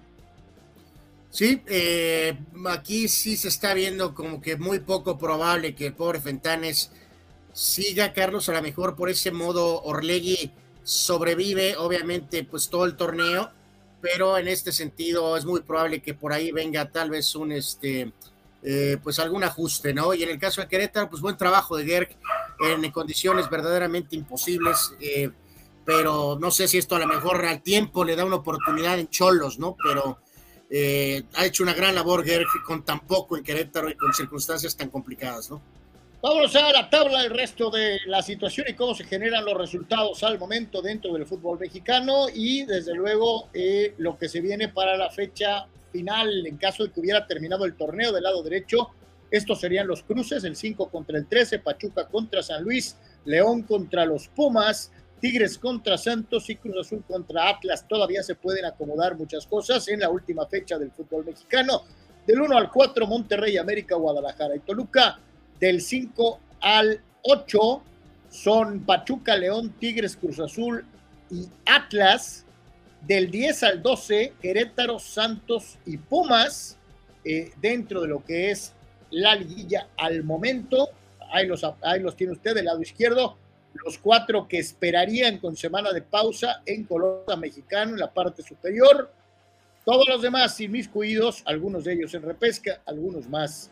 A ver quién se puede acomodar mejor dentro del torneo en la última, en la última jornada. Así que, híjole, este, va a estar muy interesante. Dice José Martínez, Ventanes ya, ya, ya, ya, lo corrieron, dice. Este, sí, aquí, aquí estoy, digo, independientemente del anuncio no oficial, eh, pero ya con la confirmación, ahorita en eso estábamos, mi querido eh, José, y, y, en este caso en particular, este, eh, aquí, este, pues sí, ya hace un poquito menos de unos cuarenta y pico minutos, Carlos, este, se da la cuestión de...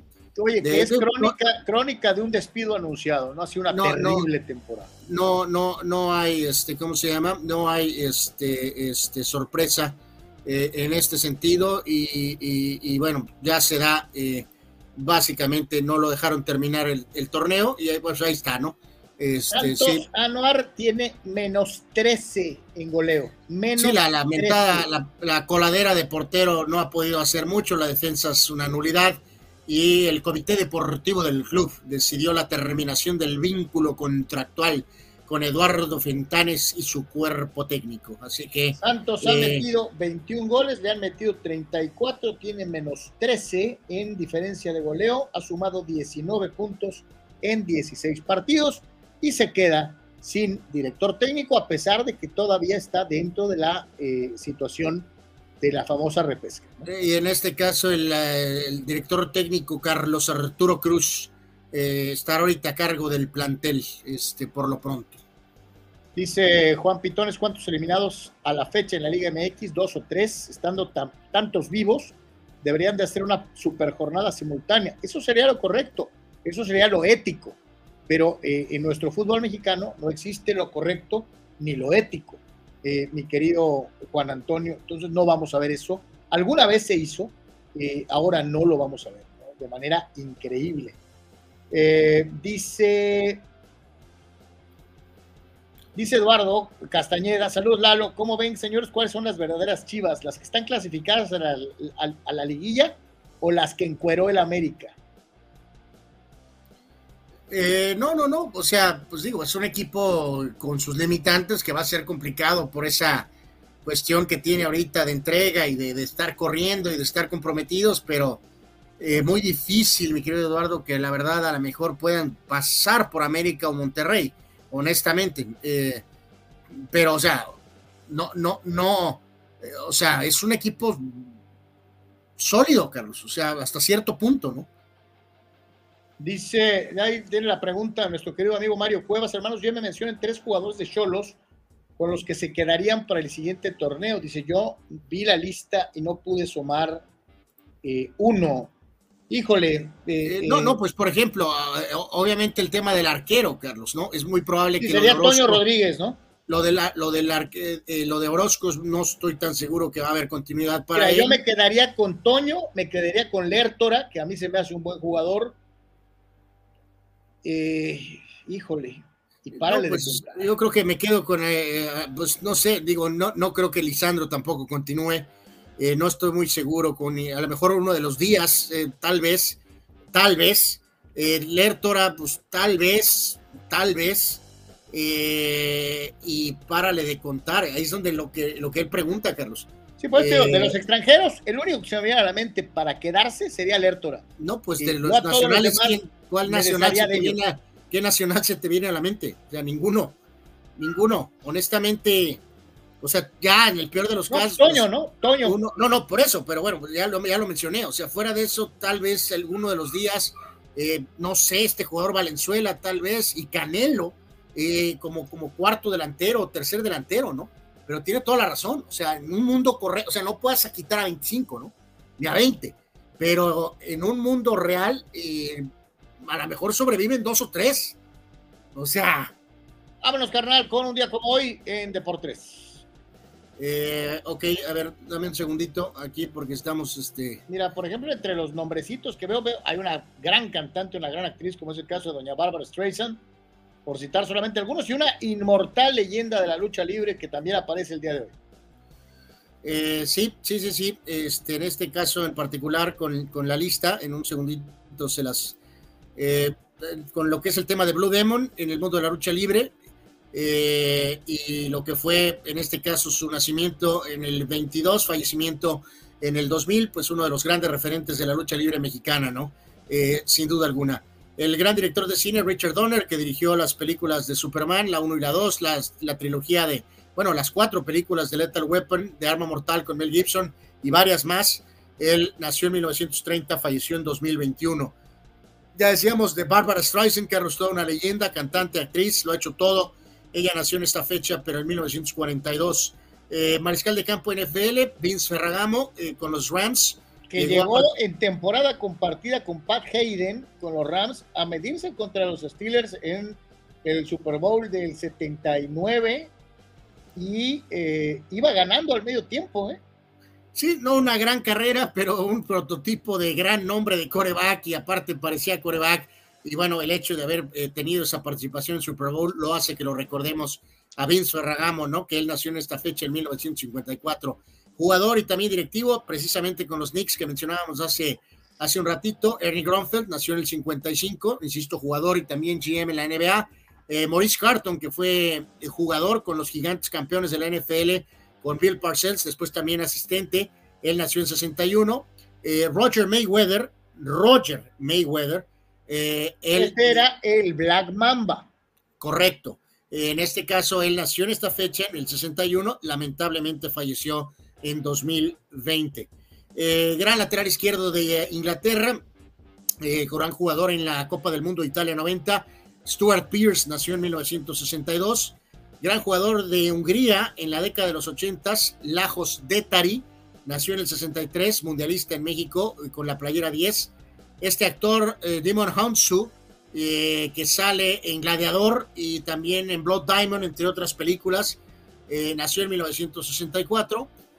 Jugador de grandes ligas, Mike Blowers, lo recordamos con Yankees, Dodgers y Marineros, nació en 65 gran defensa con el Milan muchos años, Alessandro Costacurta también con la selección de Italia, nació en 66, Dino Raja, eh, power forward eh, de Croacia, jugó en la NBA con Boston, nació en esta fecha en 67, también en 67 Omar Vizquel, que tuvo una gran carrera en grandes ligas, tremendo parador en corto, aquí un paso eh, complicado como manager de los Toros de Tijuana.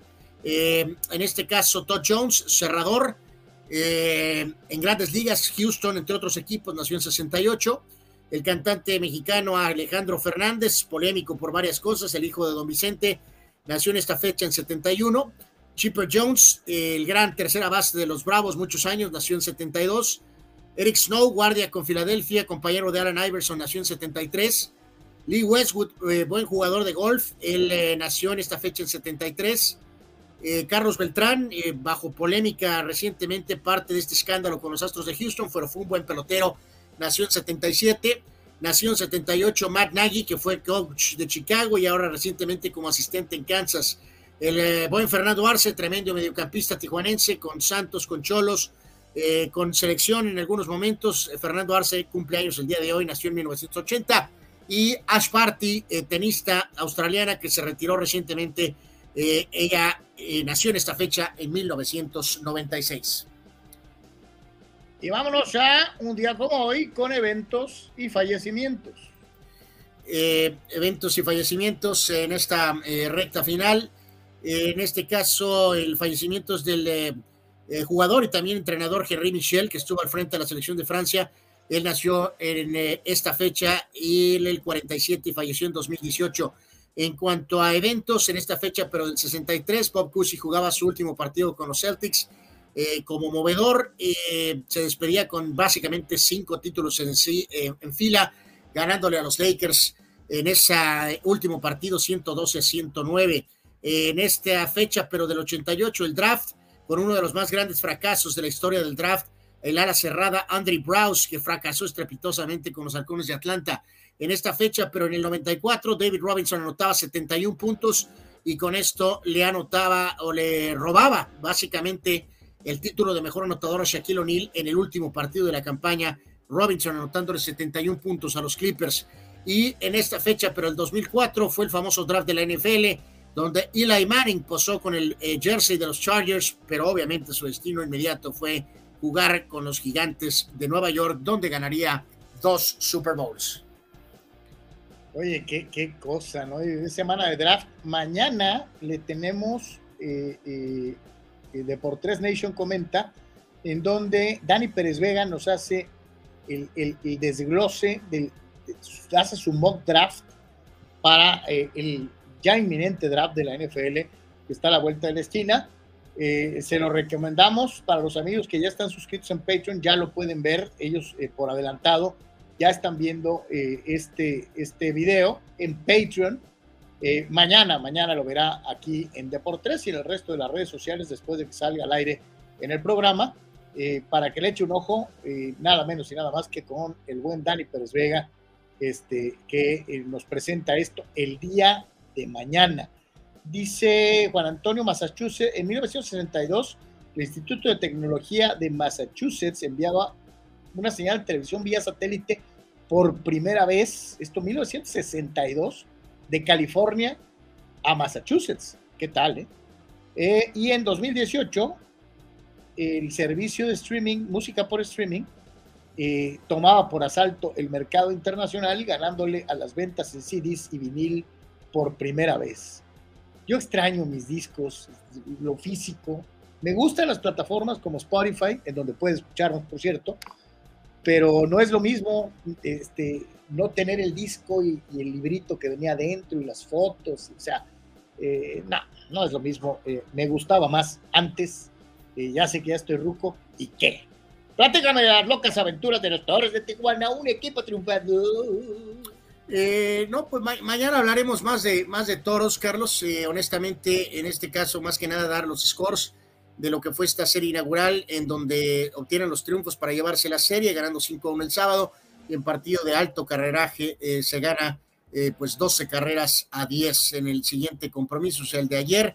Ahora dar paso a lo que será la serie inaugural a partir de mañana y después, eh, o sea, tres partidos en casa con la inauguración y luego saldrán de gira otra vez. Así que mañana hablaremos un poquito más de los toros, pero por lo pronto inician eh, con la, eh, llevándose la primera serie en esta. Oye, ¿cuánto duró el juego ese de 22 carreras, eh? fíjate que es buena, es buena pregunta. A ver, déjame ver si alcanzo a checar, ahorita te digo. Y mira, mientras estás en eso, yo les platico, Manny Cepeda anda en Puebla de Los Ángeles. Eh, está, están junto con el Cetis Tijuana en lo que es el torneo de los eh, ocho grandes, en donde los mejores equipos de baloncesto de nivel universitario se ven las caras en nuestro país. Es algo así como nuestro Final Four, pero acá es un Final Eight, este, en donde, bueno, pues están jugando eh, al momento. En el medio tiempo, el Cetis le iba ganando al TEC este, por, iba perdiendo con el TEC 38 a 30. Eh, es la primera ronda de los ocho grandes en la Liga AB allá en Puebla. Para el tercer cuarto, el último reporte que nos manda Manuel es 52 a 41. Sigue ganando el TEC eh, eh, SEM. El TEC le está ganando a el Cetis Tijuana, reitero, tercer cuarto, 41 puntos a 52 en los famosos ocho grandes. Correcto, de lo que fue este partido contra Veracruz, Carlos, que ganó Tijuana eh, con la pizarra de 12 a 10, con Hernández ganando y Aguilar sufriendo eh, la derrota. Eh, en este caso, con algunos de los ajustes, pues es que no, hubo tema de lluvia, ¿no? Entonces, pues no, no podemos medir realmente lo del, lo, del, lo del tiempo, Carlos, pero de todas maneras fue, o sea, tiene un registro menos delay de, de prácticamente cinco horas, pues, ¿no? cinco horitas. Con, el tema del delay, pues este. Eh. Vámonos, señores, al eh, béisbol de las grandes ligas. Los padres eh, de San Diego le ganaron a los Diamantes de Arizona 5 por 3 el pasado Sabadaba con cuadrangular para Fernando Tatís Jr. y obviamente la gran emoción para propios extraños, porque el niño, el niño ya encontró su primer palo de vuelta entera en lo que va de la campaña, produjo su primera carrera. Esto en el partido, reitero, del día sábado para el domingo. Los padres le repitieron la, la dosis a los diamantes de Arizona, siete carreras por cinco, así que eh, victorias en el fin de semana. Ganó Yu Darvish, que también es novedad, un ganado, dos perdidos. Perdió Jameson en el salvamento número 8 de la temporada para Josh Hader. Eh, eh, así que los padrecitos en el fin de semana le ajustaron cuentas a los diamantes de Arizona. Sí, aquí creo que queda poco a poco van a ir empezando a carburar todos. al final de cuentas te llevas, pues en, este caso, tres de, de, cuatro en Arizona.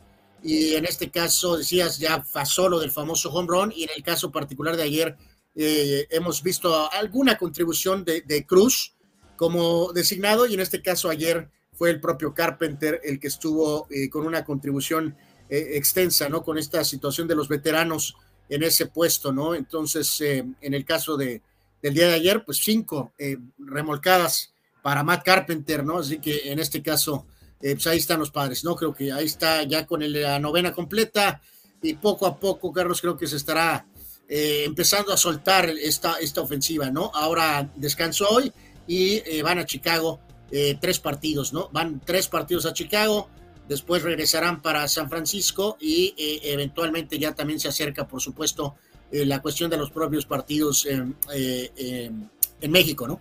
Dice Marco Verdejo, dato Carlos, buen torneo ese que menciona Manny de los ocho grandes. Lo curioso es que los equipos del sur o centro de México son selecciones de México y los del Ceris, los del CETI son pura raza de Tijuana y de la Baja California, dice el buen Marco, con respecto a la conformación, desde luego las becas deportivas que ofrecen algunos de los planteles de las universidades grandes, de las universidades pudientes a nivel nacional en, contra de lo que eh, es el sistema de escauteo eh, y de la proliferación de jugadores locales en eh, el equipo de Tijuana. Con los Dodgers de Los Ángeles, señores y señores, el Sabadaba, victoria nueve carreras por cuatro sobre los Cachorros de Chicago, mientras que ya para el domingo los Dodgers repitieron dosis, siete carreras por tres eh, cuadrangulares eh, de Mookie Betts en el partido de ayer domingo. Ganó Clayton Kershaw, que ya tiene sólidos números, el veterano de cuatro ganados, un perdido. Perdió Marcus Stroman, dos ganados, dos perdidos. Y Graterol se apuntó el salvamento, eh, el salvamento en el partido del Dominici. Así que los Dodgers, los Dodgers que también habían empezado titubeantes contra Chicago, pues les ganan los últimos dos, ¿no?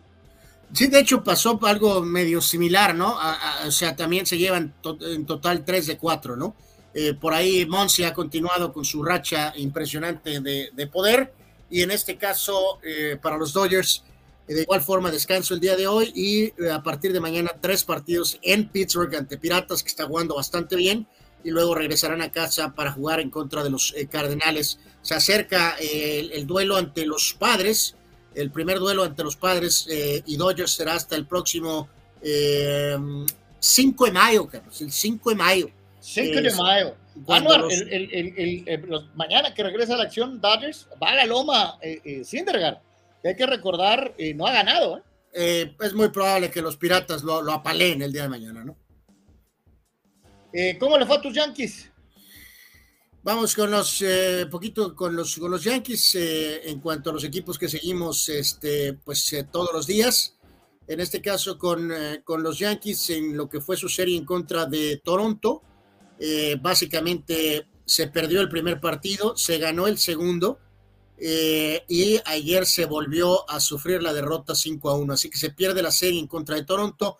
Yankees sí juega el día de hoy, estarán en Minnesota eh, tanto lo que es lunes, martes y eh, miércoles, y creo que un poco aquí la propia novena eh, neoyorquina, Carlos, pues también continúa con sus propios ajustes, ¿no? A las cuestiones ya de propias lesiones que están teniendo de alguna forma y a que su propia rotación pues no, no está ni remotamente tampoco completa, así que se pierde la serie por parte de Yankees en contra de los azulejos.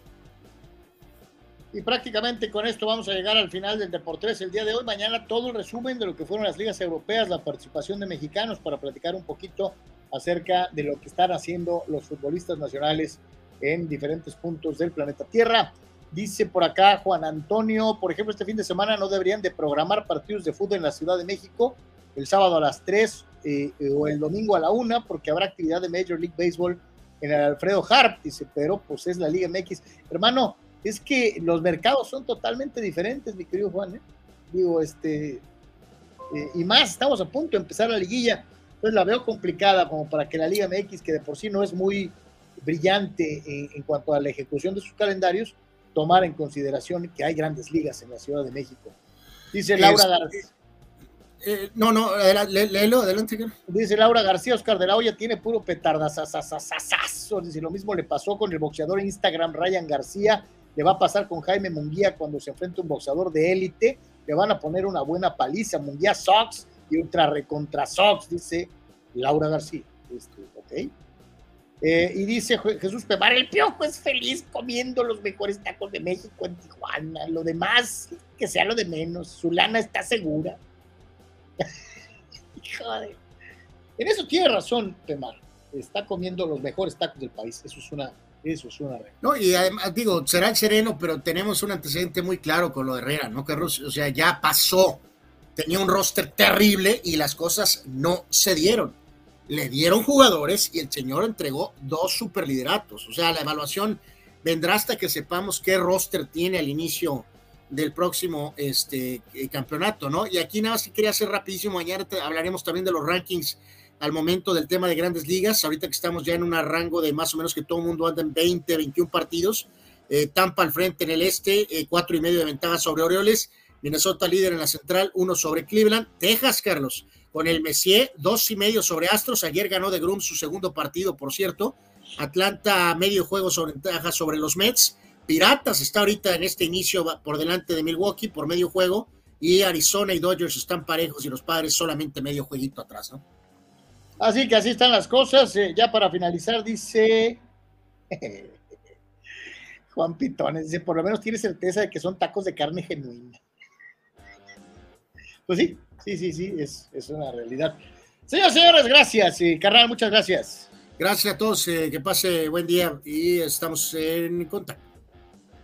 Desde luego, y si Dios nos los permite, estaremos con ustedes una vez más el día de mañana en punto de las 12 de mediodía. Los esperamos. Si te recordamos, puedes anunciar tu producto o servicio en Deportes. Es muy fácil. Márcanos a los teléfonos que aparecen en pantalla: 663-116-0970, 663-116-8920. Es mucho más barato de lo que piensas y una buena cantidad de gente lo ve en todas las redes sociales de Deportes. Anúnciate y danos oportunidad de, atenderte personalmente. 663-116-0970, 663-116-8920. Y dice por acá Víctor Baños, mandé WhatsApp de Dodgers en audio eh, eh, eh, en la torre. Hoy tuvimos una dificultad nuevamente con el WhatsApp, mi querido Víctor.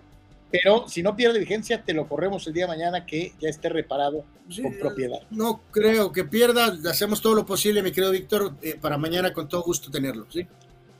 Y una vez más, gracias. Si Dios quiere, nos vemos el día de mañana. Mañana le recordamos Dani Pérez Vega y su mock draft eh, rumbo al draft NFL 2023 en Deportes Nation Comment. Y el, y el, audio de Víctor. Y el audio de Víctor, y el audio de Víctor. Gracias, hasta mañana.